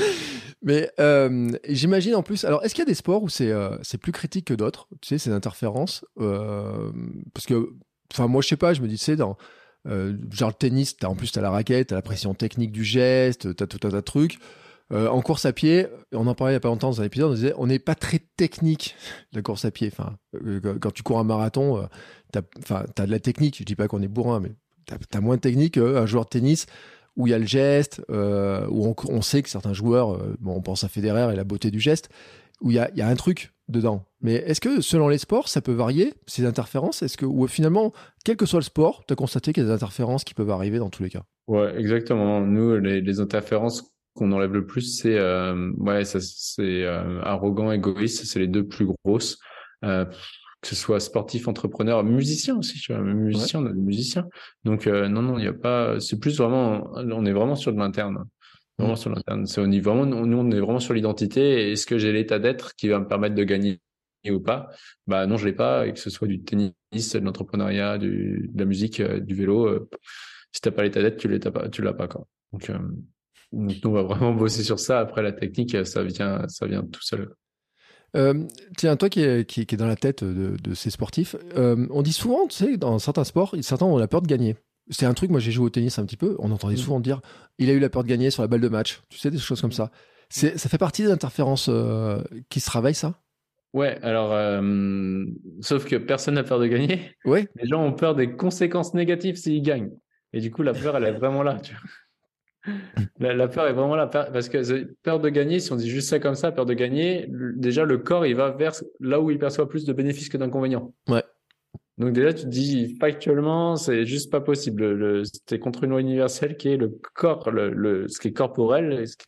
Notre corps va fuir la douleur et va aller vers le plaisir. Notre corps va vers les proies et s'éloigne des prédateurs. Mm. Vraiment, ça c'est le corps, c'est la partie animale. Donc notre corps va s'il perçoit euh, gagner, il peut pas avoir peur de gagner parce que il va vers les bénéfices et fuit les inconvénients. Mais par contre, c'est c'est quoi les inconvénients si tu gagnes? Ah bah j'ai peur que si je gagne, je perds des amis. Ah ok. Donc là, tu as peur de ça, tu vois. Mm. C'est pas de gagner que tu as peur, c'est les conséquences négatives si tu gagnes. Donc, euh, donc ouais, là, ça s'enlève, mais là, c'est souvent lié aussi euh, à une charge d'arrogance, d'humilité, de gentillesse à la limite. Ouais. Non, parce que enfin, je me dis, attends, t'es es un joueur de tennis, t'es en finale du Grand Chelem, t'as une balle de match. Hmm. Qu'est-ce que tu peux avoir peur des conseils Ah, si, remarque. Enfin, après, si on voit, parce qu'il y a plein de joueuses de tennis Sur, sur sollicitation, ouais. J'ai eu ça avec une, une, une fille euh, sur une discipline où euh, justement elle avait une bah elle, faisait pas le bon geste et du coup euh, la, la, peur on a dit ok il se passe quoi si tu gagnes? T'as peur de quoi? Bah je vais te médiatiser je me rappelle une fois j'avais gagné les journalistes étaient juste à ma porte, ça m'avait, ça m'avait choqué. Mm. Donc c'était la peur. Non, mais c'est vrai. Et maintenant, j'y repense parce que je, regardais l'autre jour euh, les résultats de certaines, euh, tu sais, de l'US Open. Dans les dernières gagnantes, il y a eu, euh, avant Caroline Garcia, il y avait eu des, des petites jeunes qui, qui sortent des qualifications, qui vient gagner le tournoi sans perdre de 7, qui d'un coup, on dit, elle disparaît, qu'est-ce qui s'est passé et, et on disait que finalement, tu peux être englouti par ce qui va se passer derrière, la victoire. Donc je comprends finalement que tu puisses avoir une peur en disant ouais punaise mm. euh, tout ce qui va me tomber dessus. Et j'avais entendu des sportifs le dire, hein, dire que c'est pas facile à gérer. Et donc pour certains en fait, euh, ils le veulent vraiment beaucoup dans leur tête, mais en fait il y a un frein qui les empêche d'aller. Ouais, exactement. Et c'est pour ça, et c'est pour ça que notre dernière session en général, je prix à payer. Mm. Le prix à payer, c'est trop bien comme session parce que ça permet de, voir les, croyances limitantes des sportifs. C'est-à-dire qu'on va les poser, genre, tous ceux qu'on fait une médaille au jeu, on leur a fait, bah, de toute façon, on le fait dans le process à chaque sportif. C'est, euh, OK, c'est quoi ton objectif? Bah, je veux aller, je être champion aux Jeux Olympiques, par exemple. OK. C'est quoi les inconvénients que tu ramènes une médaille? Il n'y en a pas. C'est quoi les inconvénients que tu ramènes une médaille? Et là, on va en noter 20, 30, 40, ça dépend. Et en fait, on va voir toutes les croyances limitantes qui vont sortir. Mm. Jusqu'à temps qu'il pouf, jusqu'à la fin où il voit et les inconvénients et les bénéfices, jusqu'à temps que bah, du coup, euh, le, le, le, conscient, justement, en fait, on a fait remonter ce qui était inconscient au niveau de la conscience. Et je crois que c'est Carl Gustav Jung qui disait euh, tout ce dont vous n'êtes pas conscient, vous, vous en êtes esclave. Mm. Il y a une phrase qui disait comme ça. Donc là, le but, justement, en allant voir tous les inconvénients de gagner, euh, bah, c'est grâce à ça qu'on va voir toutes les croyances qui peuvent être limitantes. C'est dingue. C'est dingue parce que finalement on a l'impression qu'on dit tout le monde a envie de gagner et puis en réalité euh, l'histoire fait que par moment bah, notre euh, on a un bout de nous qui, qui, qui la veut pas en fait. Ouais, ouais, exactement. Et, et, ça, c'est dualité, dualité de la matière. C'est-à-dire que quand on gagne, c'est juste une perception qu'on a gagné, euh, mais on voit pas ce qu'on a perdu. Et, euh, je, et on voit pas les inconvénients. Moi, je me rappelle avec un gars, euh, c'était aussi un vétéran qui avait fait champion du monde de euh, vétéran également, donc c'était un autre. et quand on travaillait ensemble sur justement les inconvénients de gagner et les inconvénients quand il avait gagné dans le passé, et là il, il tilt, il fait oh putain, je l'avais pas vu ça. Quoi?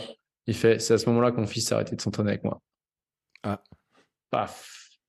Et là, fouf, ok. Et du coup, ta fierté par rapport au gain, est comment Ah bah la neutre, c'est bon, je, suis plus, euh, je me plus sur piédestal le fait de gagner. Et du coup, quand on voit bah, que euh, gagner est une perception, et plus on va être focalisé sur euh, si je gagne, ma vie elle va être mieux, bah plus quand le prix à payer va arriver, c'est-à-dire quand les inconvénients vont arriver, plus ça va faire mal, parce qu'en plus on va pas connecter les deux. C'est pour ça que là, je disais une étude récemment qu'on m'a envoyée qui, était publiée sur euh, Journal British je sais plus exactement, mais c'est, elle disait que 24% des médaillés olympiques deviennent médaillés, euh, deviennent dépressifs après une médaille. Mm. Tu vois, pourquoi? Parce que les gens, ils s'entraînent tellement en mode, le jour où j'aurai cette médaille, ma vie, elle va être top. Ouais. Que quand ils ont la médaille, bah, ils voient que rien n'a changé finalement, à part l'euphorie pendant les, les deux, trois mois qu'on suivit, deux, trois sponsors en plus, allez, pour certains pendant un an. Et, euh, et derrière, en fait, ils se rendent compte que, bah, mince, ma vie, elle est pas mieux qu'avant. Et ils se rendent compte de tous les inconvénients qu'il y a avec. Et du coup, bah, ils sont malheureux parce qu'ils pensaient qu'ils seraient heureux ce jour-là. Ouais. Je sais plus quel sportif racontait un jour qu'après avoir une médaille olympique, euh, s'est retrouvé dans son petit appartement, euh, genre pas loin de l'INSEP, avec sa médaille autour du cou, mais tout seul, euh, face entre quatre murs de, à 20 mètres carrés, en se disant finalement il, il s'est rien passé quoi. Enfin. Ouais. c'est dur. Hein. ouais. Oui, parce que euh, après il y a le petit moment de gloire en fait euh, avec mm. les interviews, avec la réception à l'Elysée, euh, les sponsors, etc. Oui, mais c'est vrai que finalement trois semaines après, ou au point, au même point quoi. Et on t'oublie en plus. Enfin moi quand je dis les noms des médailles olympiques, les gens qui sont pas dans le sport ils connaissent pas. Hein. Mm. donc moi ce que je dis aux athlètes quand on parle et tout, en fait de toute façon ce que tu as à partir du, à partir du moment que tu l'as dans les mains, tu vas l'avoir la matière à partir du moment que tu l'as dans les mains. bah déjà c'est déjà ton passé et ça se dévalue dans le temps. Donc, euh, à partir du moment tu as un téléphone dans les mains, le moment où tu l'achètes et tu le sors de l'emballage, il perd déjà en valeur. As, ce que tu fais, c'est pareil, on peut te l'enlever. Par contre, qui tu es et qui tu deviens, c'est toute la philosophie de l'Académie de l'Haute Performance. On va travailler sur l'être humain que tu es en train de devenir à travers ton sport. Bah, ça, tu pourras l'emmener avec toi, en fait. Ton état d'être d'excellence, tu le travailles pendant, avec ton sport, mais le sport, tu fais autre chose, c'est pas grave, en fait. Et, demain, tu, tu, changes, mais tu gardes ton état d'être d'excellence, tu emmènes toutes tes compétences, tu emmènes tout ça avec toi. Par contre, tes médailles, bah, si c'est bien, ça peut faire une belle vitrine, mais c'est pas ce qui va te rendre heureux, en fait. Tu, vois, tu vas l'avoir, tu auras un pic de dopamine quand tu l'auras dans la main. Et après, ça va, ça va s'atténuer, le cerveau, il s'habitue à ça, et paf. Alors que qui tu deviens, ça, on peut pas te l'enlever. Tu perdras pas. Et j'ai envie de dire, en t'entendant euh, là-dessus, euh, c'est euh, ça, ça peut aussi les aider sur la, ce qui se passe après, enfin, ouais, la, suite de leur carrière, parce que finalement, une carrière c'est super court, mais la vie elle est longue derrière. Hmm. Ouais, non, mais ouais, ouais la vie est longue derrière la carrière. C'est quoi C'est aller 10 ans pour ceux qui vont très loin. Euh, et euh, quoi, 15 ans, Johan. Euh, mais, euh, mais du coup, ouais, c'est ça, c'est on arrive à les, projeter. Et du coup, vu qu'on travaille sur l'identité, ils s'identifient plus à ce qu'ils font mmh. et à ce qu'ils ont. Bah là, ils sont capables de jeter le sport comme ça. Tu vois, vraiment de se servir le sport pour évoluer, de se servir du sport pour évoluer et non pas être au service, enfin, assouvi par le sport. Et euh, bah là, je pense à un athlète, tu vois, par exemple, euh, on bosse ensemble, euh, on porte, porte athlète, on bosse ensemble. Le gars, il, revient de blessure et tout, on retravaille sur son bah, l'état d'être, bam, il reprend son titre de champion de France après un an de blessure, direct. Et là, il refait des grosses perfs et tout. Et là, je l'ai au téléphone récemment. Je suis alors, c'est comment et tout pour les Jeux 2024 et tout? Il fait, tu sais quoi? Je sens que je suis épanoui, plus épanoui dans le sport. J'ai décidé de partir à l'étranger j'arrête le sport et c'est pas grave en fait. Je vois que je m'épanouirai ailleurs. J'ai fait oh. il y a une partie de moi qui a fait, il y a une partie de moi qui a fait eh merde, ça me fait un gars en moins qui ira au jeu vu que moi dans mon dans ma tête je me dis allez on accompagne 100 athlètes d'ici là avec la boîte, euh, enfin qui vont au jeu. Euh, et du coup dans ma tête je fais eh merde et de l'autre côté je fais bah c'est quoi je suis content pour lui au moins il a tout compris. Il se sert du sport, il voit que ça l'épanouit, et au moment où ça l'épanouit plus, bah, il y a autre chose qui est très bien aussi, où il aura d'autres émotions. Et, tant mieux. Le but, c'est pas être esclave de l'extérieur, en fait, et faire ce qu'on veut en conscience, quoi. Ah, quand, quand t'es pas euh, sportif de niveau et que t'aurais rêvé de faire les jeux, quand même, ça... moi, ma petite pointe en moi qui, qui dit j'aurais adoré avoir ce truc-là, ça me fait un peu mal au cœur quand même. Mais bon, c'est mon avis, tu vois, mais c'est une vision. Et encore, tu vois, c'est le jugement que je porte finalement sur, euh, sur ça, quoi. Ouais, ouais, bah exactement. Ce qui est, ce qui est naturel, hein, tu vois, enfin, quand on, alors, quand on est entrepreneur, c'est autre chose, mais quand on est sportif et et du coup, forcément, les jeux, vu que c'est surmédiatisé, c'est mis, enfin, c'est très médiatisé, c'est mis sur un piédestal, il y a beaucoup de sportifs amateurs, c'est leur moment de lumière, en fait. Mmh. Donc, forcément, euh, euh, on se dit, waouh, c'est dommage. Mais moi, c'est la première chose que je me suis dit. Et finalement, après, je prends un peu de hauteur. L'important, c'est qu'il soit heureux, il fait son choix en conscience. Et, euh, et tant mieux. Euh, tu parles des fois, parfois, le... alors il y a un titre, c'est récupérer le record en soi. Il y a aussi un peu l'image des mentors, de, des, autres auxquels, sportifs auxquels on peut, on peut regarder. Et ça, c'est une question, tu sais, que je me. Nous, on est des amateurs. Mais j'imagine que quand tu es à ton niveau aussi, tu avais peut-être des modèles, des sportifs modèles, en fait. Je sais pas.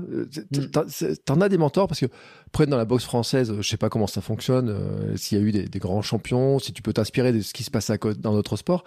Mais comment. Euh, enfin, c'est difficile, tu vois, parce qu'il y a beaucoup de gens, par exemple, je te prends dans la course, Kipchoge, c'est le meilleur marathonien du monde, et les gens disent, je vais m'entraîner comme Kipchoge. Ouais. hey, eh, il suffit pas de dire je m'entraîne comme Kipchoge. Pour, pour te casser, oui, tu peux t'entraîner comme Kipchoge, mais finalement, tu prends quoi dans les mentors, dans ces gens que tu regardes autour, tu vois, que tu peux admirer, tu prends quoi? Tu, vas chercher leur qualité, tu vas chercher les trucs qui te qui t'inspirent? Ou, ou je sais pas, qu'est-ce qu'est-ce que tu peux prendre? Ouais, ce qui t'inspire et ce qui est juste pour toi par rapport à, ce que tu as. Enfin, moi, je sais qu'à l'époque, avec la boxe, je regardais beaucoup de vidéos quand même de boxe et j'ai, j'ai pas mal pompé euh, pas mal de, de boxeurs que, que j'aimais vraiment bien et j'avais une bonne capacité à, à, intégrer en fait les gestes techniques et à les refaire. Euh, donc là, c'est important et c'est juste de savoir s'arrêter quand euh, quand il y a le il faut. Tu vois. Ouais. Au moment où on se dit tu vois, si on prend les modèles, les modèles et on arrive à les incarner à notre, pendant, avec notre unicité et en faire quelque chose qui nous ressemble et qui nous sert, bah, tant mieux, c'est top et on est content avec ça parce qu'on se voit évoluer. Par contre, le modèle devient limitant à partir du moment où on se dit, ah, il faut que je sois comme ça. Je dois être comme ça. Il faut, il faut, il faut, je dois. Là, le il faut, le je dois, ce sont simplement des symptômes qui nous indiquent qu'on est en train de s'éloigner de qui on est. Mm.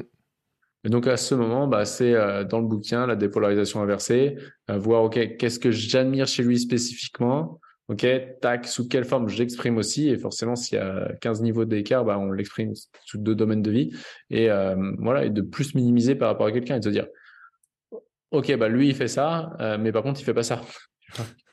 Mm. Tu vois genre je me rappelle avec un un entrepreneur euh, qui à côté faisait du, du sport à bon niveau, hein, pas à haut niveau, mais à bon niveau euh, pour s'amuser et tout. Euh, lui, il admirait Cristiano, Cristiano Ronaldo. Mm. Et du coup, euh, donc il, lui, son sport, c'était le, le, jet ski. Et euh, du coup, je suis OK, t'admires quoi chez Ronaldo? Bah, c'est un bosseur. OK, toi, sous quelle forme tu l'es? Bah, Il voit qu'il a monté une boîte, qu'il a fait grossir une boîte, etc. Et à la fin, en fait, tout le process de dépolarisation inversée, et là, il se rend compte que, bah ouais, Cristiano Ronaldo, il joue au foot, il monte pas des boîtes, il fait pas du jet. Donc, tu es en train de comparer deux choses différentes. Mm. Et du coup, il prend là, il avait pris c'était une, une, grosse séance pour lui, cette prise de conscience en mode, euh, waouh, mais en fait, euh, ouais, je suis un bosseur sous ma forme à moi. Mm. Et c'est ni mieux ni moins bien que Cristiano Ronaldo, on est tous différents. Euh, c'est Ralph Waldo Emerson dans son ouvrage La confiance euh, donc c'est un, un, écrivain, je sais plus de quelle année américain, euh, c'est mm. des vieux bouquins où il disait justement imitation égale suicide, mm. envie égale ignorance. Ouais. Mais euh, imitation, moi quand je regarde, quand je vais au match de foot là à côté là les gamins. Alors maintenant c'est moins le cas parce que maintenant ils ont changé un peu leur idole, mais euh, je me rappelle des matchs où tu regardes le gamin il marque un but. il faisait le geste de Ronaldo euh, à une époque. Mais alors vraiment, puis il avait la coupe de cheveux, il avait la gomina, etc. Il se pose, bam, Ronaldo. Et puis hier, je regarde le fameux match de foot, là, je te disais, match de foot de PSG. Le gamin qui marque, c'est un ancien, c'est un gamin qui est prêté par Arsenal, et il fait le geste en imitation à Thierry Henry qui commente le match qu'il a rencontré juste avant. Et c'est drôle parce que bon, il est conscient et je pense qu'il y a plus que l'imitation, tu vois, il y a de l'inspiration, il sait le parcours, etc. Mais c'est vrai quand t'es gamin, moi quand j'étais gamin, on s'inspirait de tout, on se prenait pour tous les sportifs. Euh, j'ai été Yannick Noah, j'ai été euh, qui c'est qu'on avait moi à mon époque, il y avait Bernard Hinault, il y a eu euh, enfin toi tous ces sportifs là, on les avait tous. Enfin et maintenant en plus il y en a encore plus, il y en a il y en a avec les réseaux, on les voit sans arrêt, on voit tout ce qu'ils font, etc. Euh, à quel moment finalement tu t'arrêtes? C'est quoi la limite en fait entre dire euh, dans la course, je t'ai parlé de Kipchoge, mais on pourrait parler de Kian Jornet, on pourrait parler de plein de gens. C'est quoi la limite finalement entre dire, euh, tiens, euh, je peux m'inspirer de certains trucs et puis alors nous, on est adultes, on est vieux. Moi, j'ai 46 berges, donc maintenant ça va. Ronaldo, j'ai fini par, par, par considérer que c'est autre chose. Mais c'est quoi la limite, tu vois Parce que les petits jeunes, des fois, ils, peuvent, peuvent pousser le truc, tu vois. Ils peuvent se dire, tiens, il fait ça, il fait ça. C'est quoi la, la, limite finalement à pas dépasser? À part ce je dois, c'est quoi? Ouais, bah pour moi, je dirais, c'est euh, encore une fois avoir la conscience de est-ce que ce que je fais est en train de me servir? Mm. Tu vois, est-ce que ça me sert dans ce qui est important pour moi ou est-ce que ça me dessert? Et euh, est-ce que je prends du plaisir à le faire? Est-ce que derrière j'ai des conséquences négatives de le faire ou pas? Et tant qu'on voit que c'est en train de nous porter, euh, on, on, le garde. Je pense ouais, juste revenir à, à, cette notion de bon sens de ouais, est-ce que je me sens bien quand je le fais à long terme? Euh, Voilà. Ou alors est-ce que je le fais juste pour me donner un style, mais pour couvrir autre chose? Ouais. Euh, c'est une question à se poser. Et tu vois, et maintenant je vais inverser le truc parce que j'ai une question qui m'était, qui me vient dans notre part. Tu sais, moi j'ai plein de gens qui m'envoient des messages, disent ah, j'arrive pas à mettre au sport, j'arrive pas à courir, euh, j'arrive pas à manger autrement, etc. Mm. Et quand je repense et quand je relis ton bouquin, je me dis qu'en fait c'est pas des sportifs de haut niveau, mais que en fait le même outil, c'est un peu, il y a finalement c'est quelles seraient les conséquences s'ils se mettaient au sport. Et pour certains on les mm. aurait, tu sais, ce truc là. Mm. Euh, quelles seraient les conséquences si d'un coup je me mets à manger mieux? Enfin, mm. ça peut mm. paraître. Moi, je vois que du, enfin, je vois que du bénéfice. Mm. Mais en fait, je me rends compte que en lisant ton livre, en réfléchissant, en repensant aux discussions que je peux avoir avec certains, il y en a plein qui finalement leur, euh, leur subconscient, il est en train de te dire non, non, euh, euh, moi je reste là où je suis là. Hein, J'ai pas envie de payer les conséquences qu'il imagine. Ouais, exactement. Ouais. exactement. De toute façon, le, le subconscient, il, il, il bouge que s'il voit plus de bénéfices que d'inconvénients. Tu vois, là, là, au séminaire qu'on faisait justement hier avec une dame, justement, on était sur la dépolarisation inversée, justement, et où on, on, travaillait sur ça Bref, euh, sa euh, naturopathe, je crois, qu'il lui disait de faire du sport tous les jours. Et elle, elle, voyait que bah j'arrive pas, il faut que je fasse du sport tous les jours, quoi, un quart d'heure de sport tous les jours. Et euh, derrière, alors pourquoi il faut que tu fasses ça? Bah, Pour garder la bonne santé. Quoi spécifiquement sur ta santé? Bah, Pour mon cœur qui batte un peu plus vite et que ça crée telle chose, telle chose, bref. Ok, déjà, sous quelle forme tu prends soin de toi aujourd'hui? Du coup, ah bah, j'achète des compléments alimentaires, j'achète ceci, cela. Et ok, donc là, tu le fais sous cette forme-là. Et finalement, après, on a vu en regardant euh, après les, les, les, inconvénients, euh, sous quelle forme la, comment elle s'appelle, la naturopathe exprimait le trait de caractère inverse qui était euh, justement suivre ses conseils. Et en fait, la, la, fille, en faisant tout le process, à un moment donné, elle se rend compte que le sport, bah, le, il faut faire du sport tous les jours, ça lui crée plus de mal-être que faire du sport quand elle a envie. Mm. Et du coup, on regarde après sous quelle forme, mais pour obtenir les mêmes bénéfices que faire du sport, mais sous, quelque chose qui lui convient mieux. Et là, elle se rend compte que, bah, waouh, elle est fan de méditation et tout, et en plus, elle accompagne des gens en méditation, et de voir qu'il y a des études qui le montrent, il y a des études qui le montrent ça, euh, je pense que c'était au Brésil sur la musculation, que des gens avec de la visualisation, en s'entraînant quatre fois moins que des gens qui faisaient que euh, le geste physique, mmh. ont eu les mêmes résultats qu'eux du coup, ok, bah pourquoi pas tirer te pousser en méditation à justement augmenter ton le rythme cardiaque, etc. Et, reproduire les mêmes effets en fait. Et là, elle voit ça en mode les yeux qui brillent, en mode ah ouais, je peux le faire sous ce style-là aussi. Donc tu vois, en fait, c'est quand les gens disent il faut que je fasse ça, c'est que c'est pas assez important pour eux pour que le corps passe à l'action.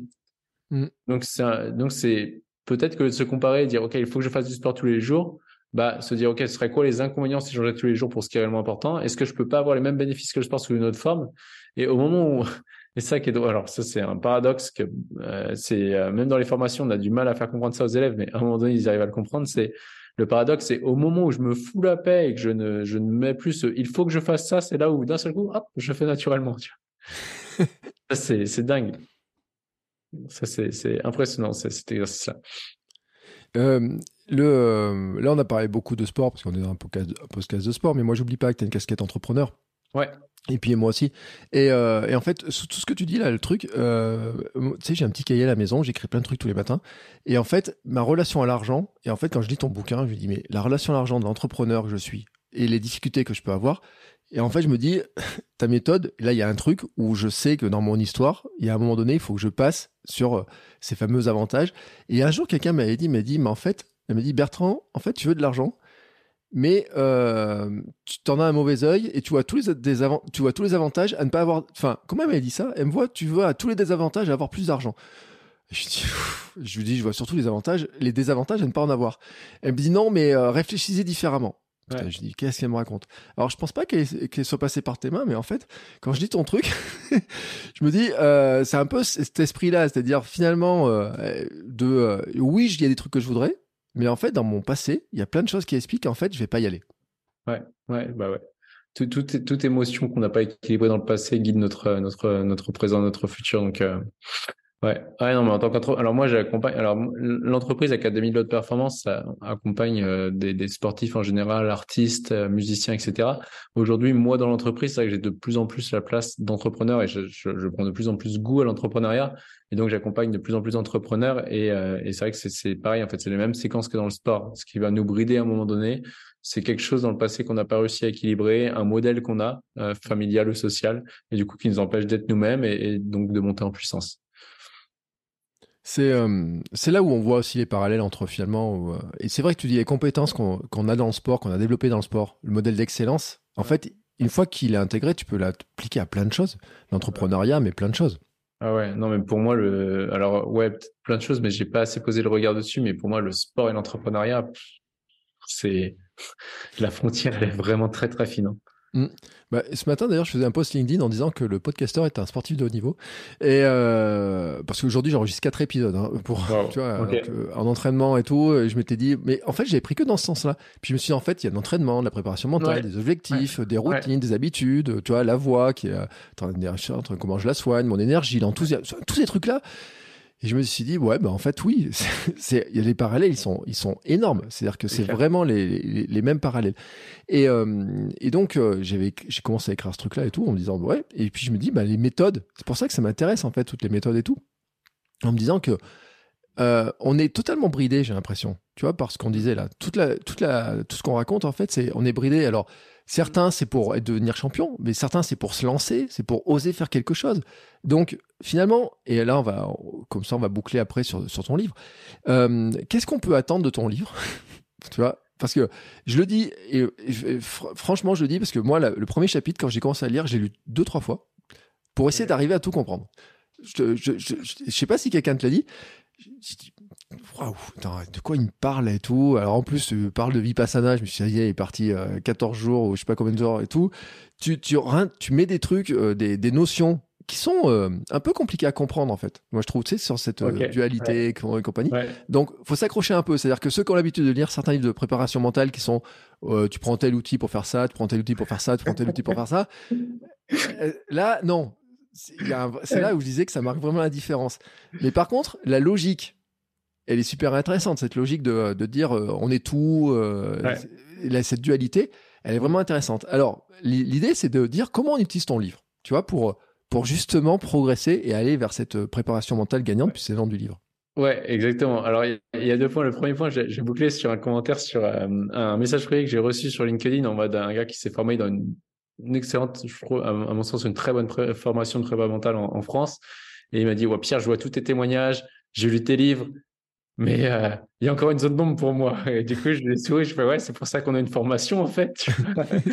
et, et, du coup, euh, alors c'est vrai qu'en plus dans le livre, je me suis, j'ai fait vraiment attention, mais c'est pour ça qu'aujourd'hui on a, on a Isa qui, qui la donne la formation à ma place, qui a vraiment euh, su prendre tout ce qu'il y avait dans ma tête, le mettre de manière vraiment digeste aux gens. Euh, c'est vraiment la maman de l'académie et qui, qui le rend vraiment digeste. Et, et voilà, du coup, on, on, apprend plus vite et on comprend plus vite. Et moi, je garde la partie séminaire où je vais plus sur du, du cachet et c'est la partie. Euh, mais qui est quand même pragmatique euh, dans le concret. Euh, alors, comment on se sert de le livre? Bah, Je pense que c'est comme tu es en train de le faire, tu vas vraiment le, lire une fois, deux fois, trois fois et faire les exercices. Moi, je suis quelqu'un de assez pratique. Là, le séminaire que, que, que j'ai fait les deux derniers jours, où les gens ont dit par rapport à ce qu'ils aimaient par rapport à d'autres séminaires, c'est qu'il y avait très peu de théorie pour le coup. Et en mode, bah, go, on y va, on processe. Et la meilleure façon d'apprendre, comme disait mon, mon boxeur, euh, mon entraîneur, mon premier entraîneur de boxe me disait toujours Pierre, c'est en boxant qu'on apprend à boxer. Mm. donc, euh, me geste comme ça, ça viendra tout seul.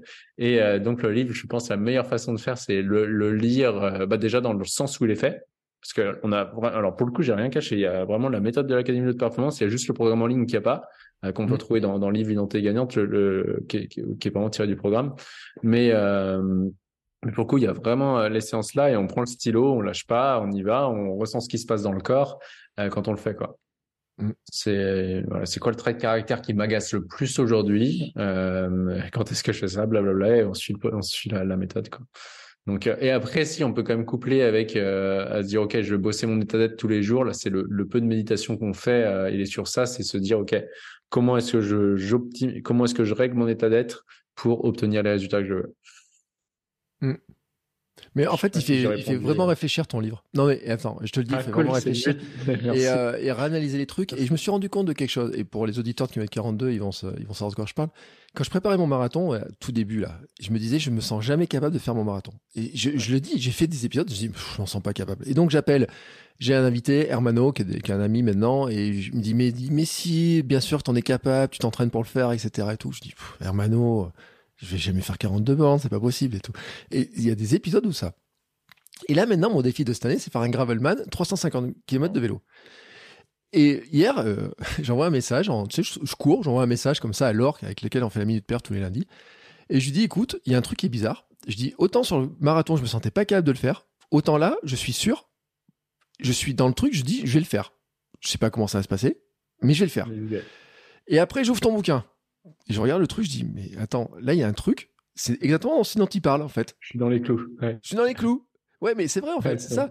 C'est se dire, alors qu'est-ce qui s'est passé? Parce que je suis pas passé, tu vois, c'est pas ton bouquin hein, qui, a fait le truc, mais c'est à dire que dans ma, est-ce que c'est l'expérience qui fait ça Tu vois? Est-ce que c'est le d'avancer tes à me dire une fois j'ai réussi à le faire, j'ai réussi à faire ça, etc. Parce que même en 24 heures, hein, euh, dans 24 heures, pour préparer mon 24 heures, j'ai jamais fait plus de 42 bornes en courant. Je passe à 136. J'ai jamais douté que j'allais finir mon 24 heures. je sais pas comment. Enfin, ou presque pas, tu vois. Marée de la peur, euh, marée de l'angoisse, j'ai à peine traversé. Mais qu'est-ce qui explique ça? Et maintenant, en fait, je me dis, mais. Enfin, l'étape suivante, en fait, c'est faut que je. Enfin, je vais appliquer ton livre, ça c'est sûr, mais c'est euh, on le ressent ce truc là tu vois ce, ce, changement et mm. c'est vraiment ça en fait l'histoire de, de ce que tu fais dans ton livre en fait et dans ta méthode et dans ton école et tout Ouais, ouais, c'est exactement ça. Elle arriver à avoir cette certitude et cette confiance que quoi qu'il arrive, ça va le faire. Je sais pas comment ça, je vais le faire, mais je vais le faire. C'est euh, ouais. C'est De Martini qui dit tout le temps quand le why, euh, quand le, pourquoi est assez grand, le comment vient tout seul. Et euh, si, si c'est juste pour ton tes valeurs, ça, ça change. Est-ce que tu, parce que tu, tu l'as dit, hein, tu as fait un autre livre avant qui s'appelle Identité gagnante. Ouais. Ouais.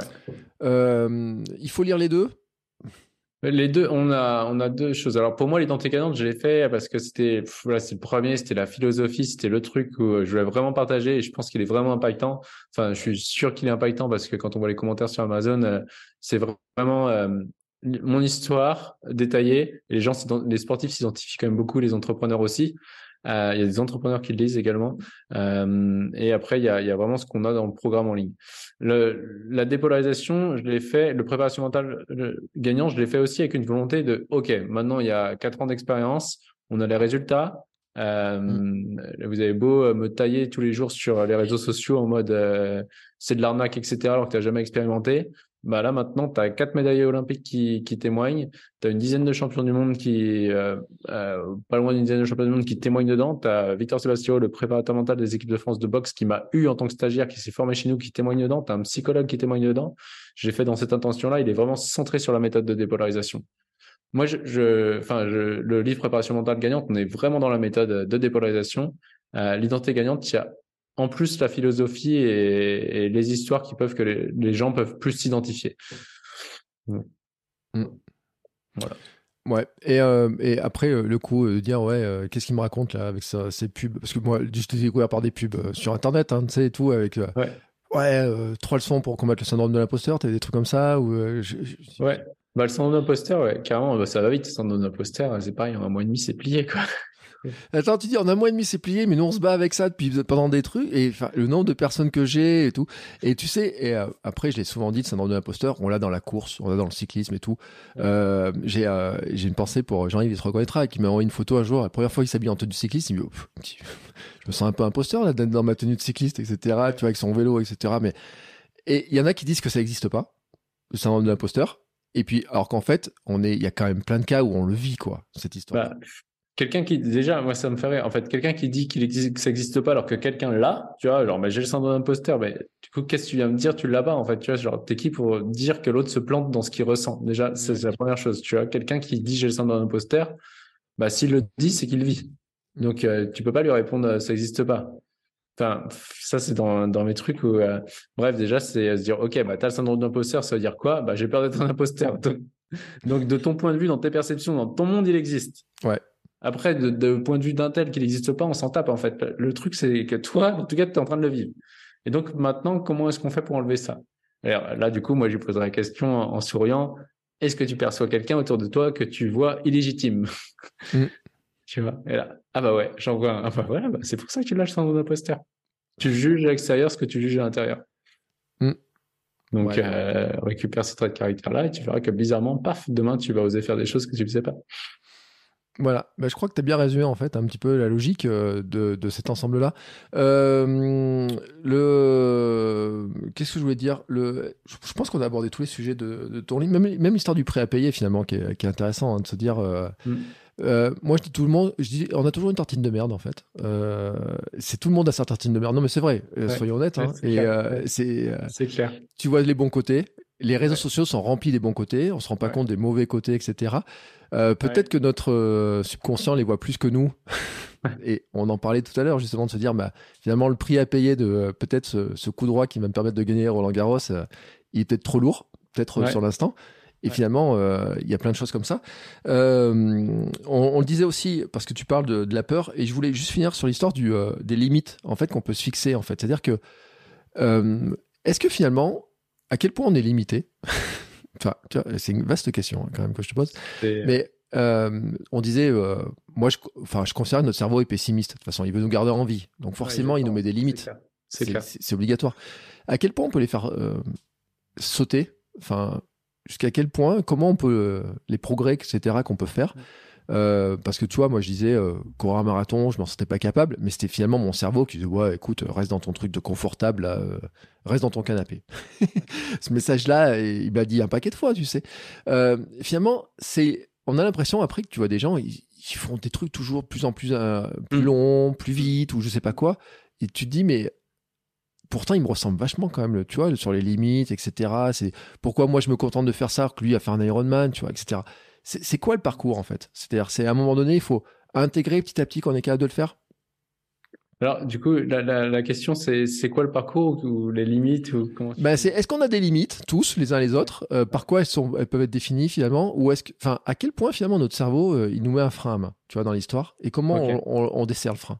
Ouais, ok, parce que la question, euh, euh nos, limites, j'ai envie de dire, j'en sais rien, tu vois. Mais ce que ce que je dirais, ce que je pourrais dire, c'est de mon point de vue, c'est tant qu'on aura un corps, on sera limité et c'est en même temps ce qui nous permet d'expérimenter. Et j'aime bien après ce que dit le docteur John de Martini par rapport aux objectifs. Mm. C'est un objectif, il est soit possible, et pour qu'un objectif soit atteignable, il doit être et possible et probable. Mm. Il est possible s'il ne défie pas une loi universelle. Mm. Par exemple, la loi de la gravité. Si je me dis, ah ben moi j'ai envie de sauter 10 euh, mètres euh, en, en euh, le mot là en, saut, tu vois, en saut en hauteur. en hauteur, ouais. euh, j'ai envie de sauter 10 mètres comme ça, sans technologie. Bah, aujourd'hui, c'est pas possible en fait. Ça mmh. défie la loi de la gravité. Donc déjà, là, t'es limité. Par contre, après, est-ce que l'objectif il est probable? Donc, il va être possible s'il ne défie pas une loi universelle. Il va être probable s'il est aligné avec notre système de priorité intrinsèque, ce qui est réellement important pour nous, et euh, et euh, s'il y a une stratégie qui est mise en place.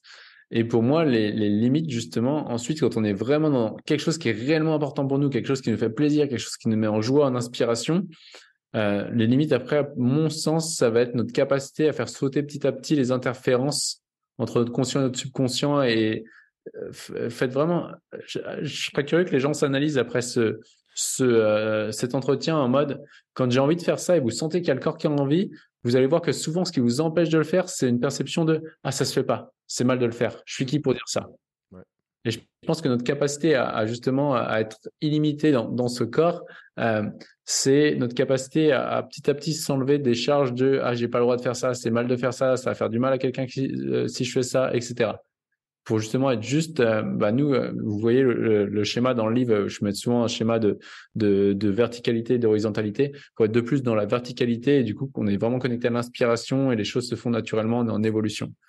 Et après les limites, ouais, ça va être vraiment après, est-ce que je suis prêt par rapport à mon objectif qui est présent?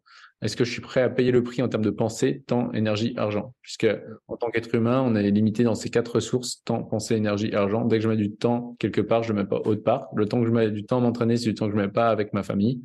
Euh, le, temps que euh, quand je suis en train de penser à quelque chose, je pense pas à autre chose. Et donc, est-ce que je suis capable de mettre ces ressources-là? Dans quelle limite de mon raisonnable par rapport à, mon écologie, euh, je, je, peux m'investir sur ces, sur ces pensées? Ouais ouais, je peux, pour moi, pour moi, le, le si, devenir de plus en plus euh, entre faire sauter ses limites. Aujourd'hui, je reste convaincu que c'est euh, être capable de d'enchaîner les dépolarisations, d'être hyper conscient de quand il y a quelque chose qui bloque, tac, tac, tac, par rapport à qui j'ai pas envie de ressembler et de se réapproprier traits de caractère et euh, voilà et de, de, de, de, récupérer ce tout qu'on a en nous et, c'est super intéressant. Et, euh, mais, et en plus, il n'y a même pas besoin de vouloir faire des grands exploits. Hein, tu sais, euh, L'été dernier, quand je sautais dans les flaques de boue pieds nus, euh, en courant, parce que je cours pieds nus des fois dans la nature, comme ça. Et, et, les gens me regardent bizarrement, et un peu l'air de dire, mais ça se fait pas. Ouais, voilà. Et alors, et alors? Non mais c'est vrai. Et tu sais, j'ai entendu ça il y a pas longtemps parce que j'ai entendu d'une personne de ma famille qui disait non mais qui disait à ma fille non mais ça se fait pas de marcher pieds nus, mais tu vas te faire ça et tout. Mm. Mais, mais, laissez-la faire. Et, euh, et en fait, cette histoire, les gens me regardaient un peu bizarrement. Je dis, mais j'en ai rien à faire qui me regardent, moi. Tu sais, sauter les deux, pieds, alors les deux pieds dans les grosses flaques de boue et tout, la maison. Enfin, euh, dans, en pleine forêt, là-haut. Mais je me suis dit quand même, euh, quand j'ai vu la réaction des gens, il y en a plein qui m'ont dit, c'était bizarre de faire ça, ça se fait pas, etc. Et je leur dis, ouais, mais essayez, vous allez voir, quoi. J'ai kiffé.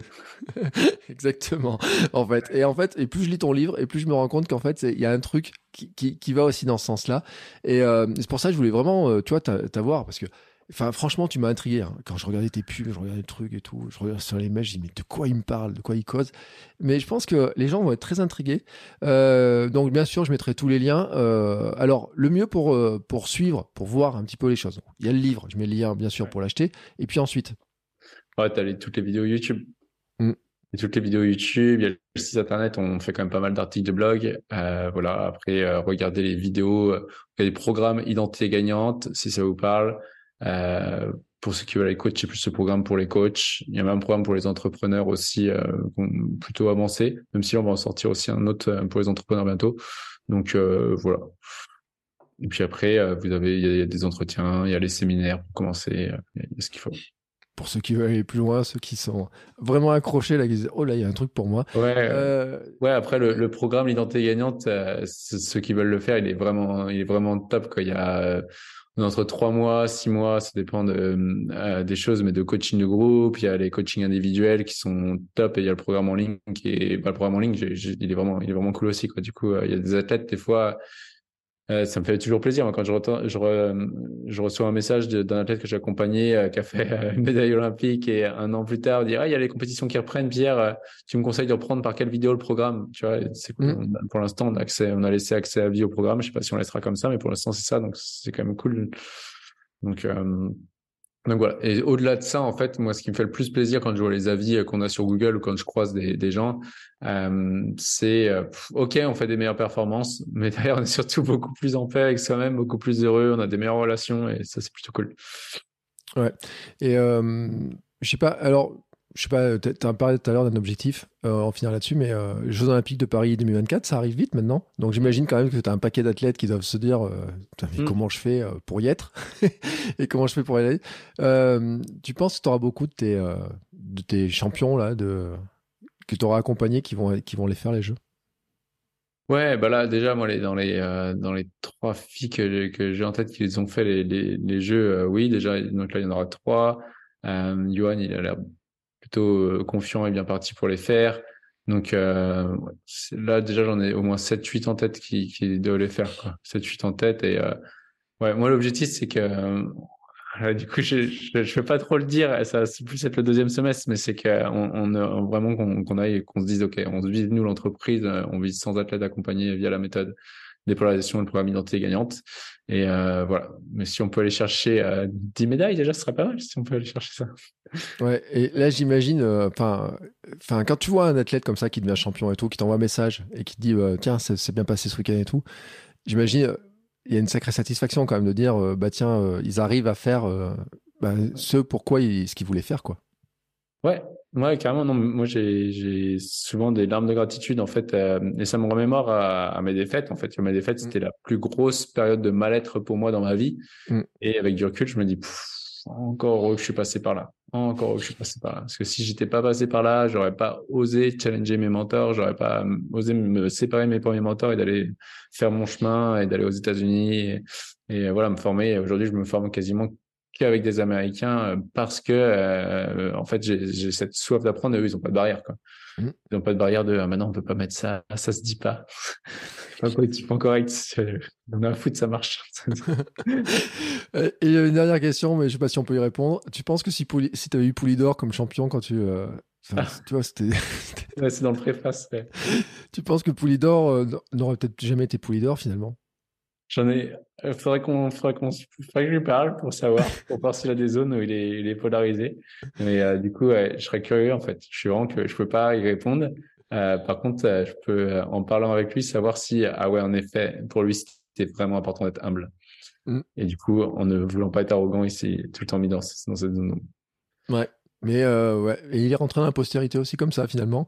Les désavantages de, de ce qui apparaissait comme un problème d'arriver deuxième finalement, euh, bah finalement c'est peut-être qu'on se souvient peut-être pas du premier de mal de course, mais on se souvient de lui. Ouais, ouais c'est clair, c'est vrai. vrai. S'il avait gagné euh, plusieurs courses, ça se trouve on, l'aurait oublié, c'est clair. C'est clair. Va savoir. Ça se trouve, s'il avait gagné la première course, on l'aurait oublié. Peut-être qu'il n'aurait pas gagné d'autres. Allez, on saura jamais, on réécrira pas l'histoire en tout cas. En tout cas, écoute, c'était super sympa de t'avoir. Et euh, je pense qu'on a bien quand même euh, compris la logique, hein, euh, même si mm. vraiment, je le dis, hein, dans le bouquin, il y a vraiment la logique sur les dépolarisations, dépolarisations inversées, les peurs, etc. Il y a tout ça. creuser le truc, faut prendre du temps. Moi, je le dis, hein, c'est vrai qu'il y a des exercices. Quand tu dis, il faut lister 30 trucs et tout, mais tu l'as dit, une petite heure, une petite heure et demie, on se pose dessus.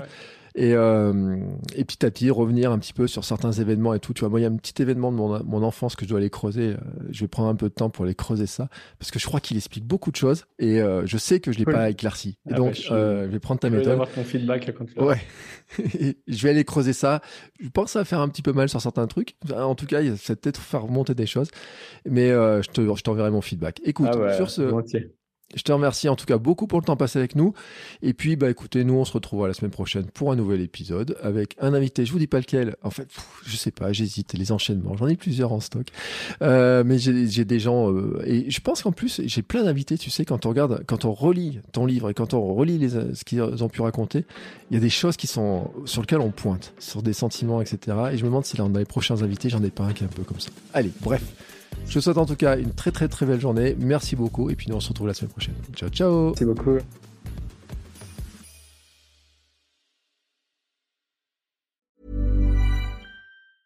A lot can happen in the next three years. Like a chatbot may be your new best friend. But what won't change? Needing health insurance. United Healthcare Tri Term Medical Plans are available for these changing times Underwritten by Golden Rule Insurance Company, they offer budget-friendly, flexible coverage for people who are in between jobs or missed open enrollment. The plans last nearly three years in some states, with access to a nationwide network of doctors and hospitals. So for whatever tomorrow brings, United Healthcare Tri-Term Medical Plans may be for you. Learn more at uh1.com.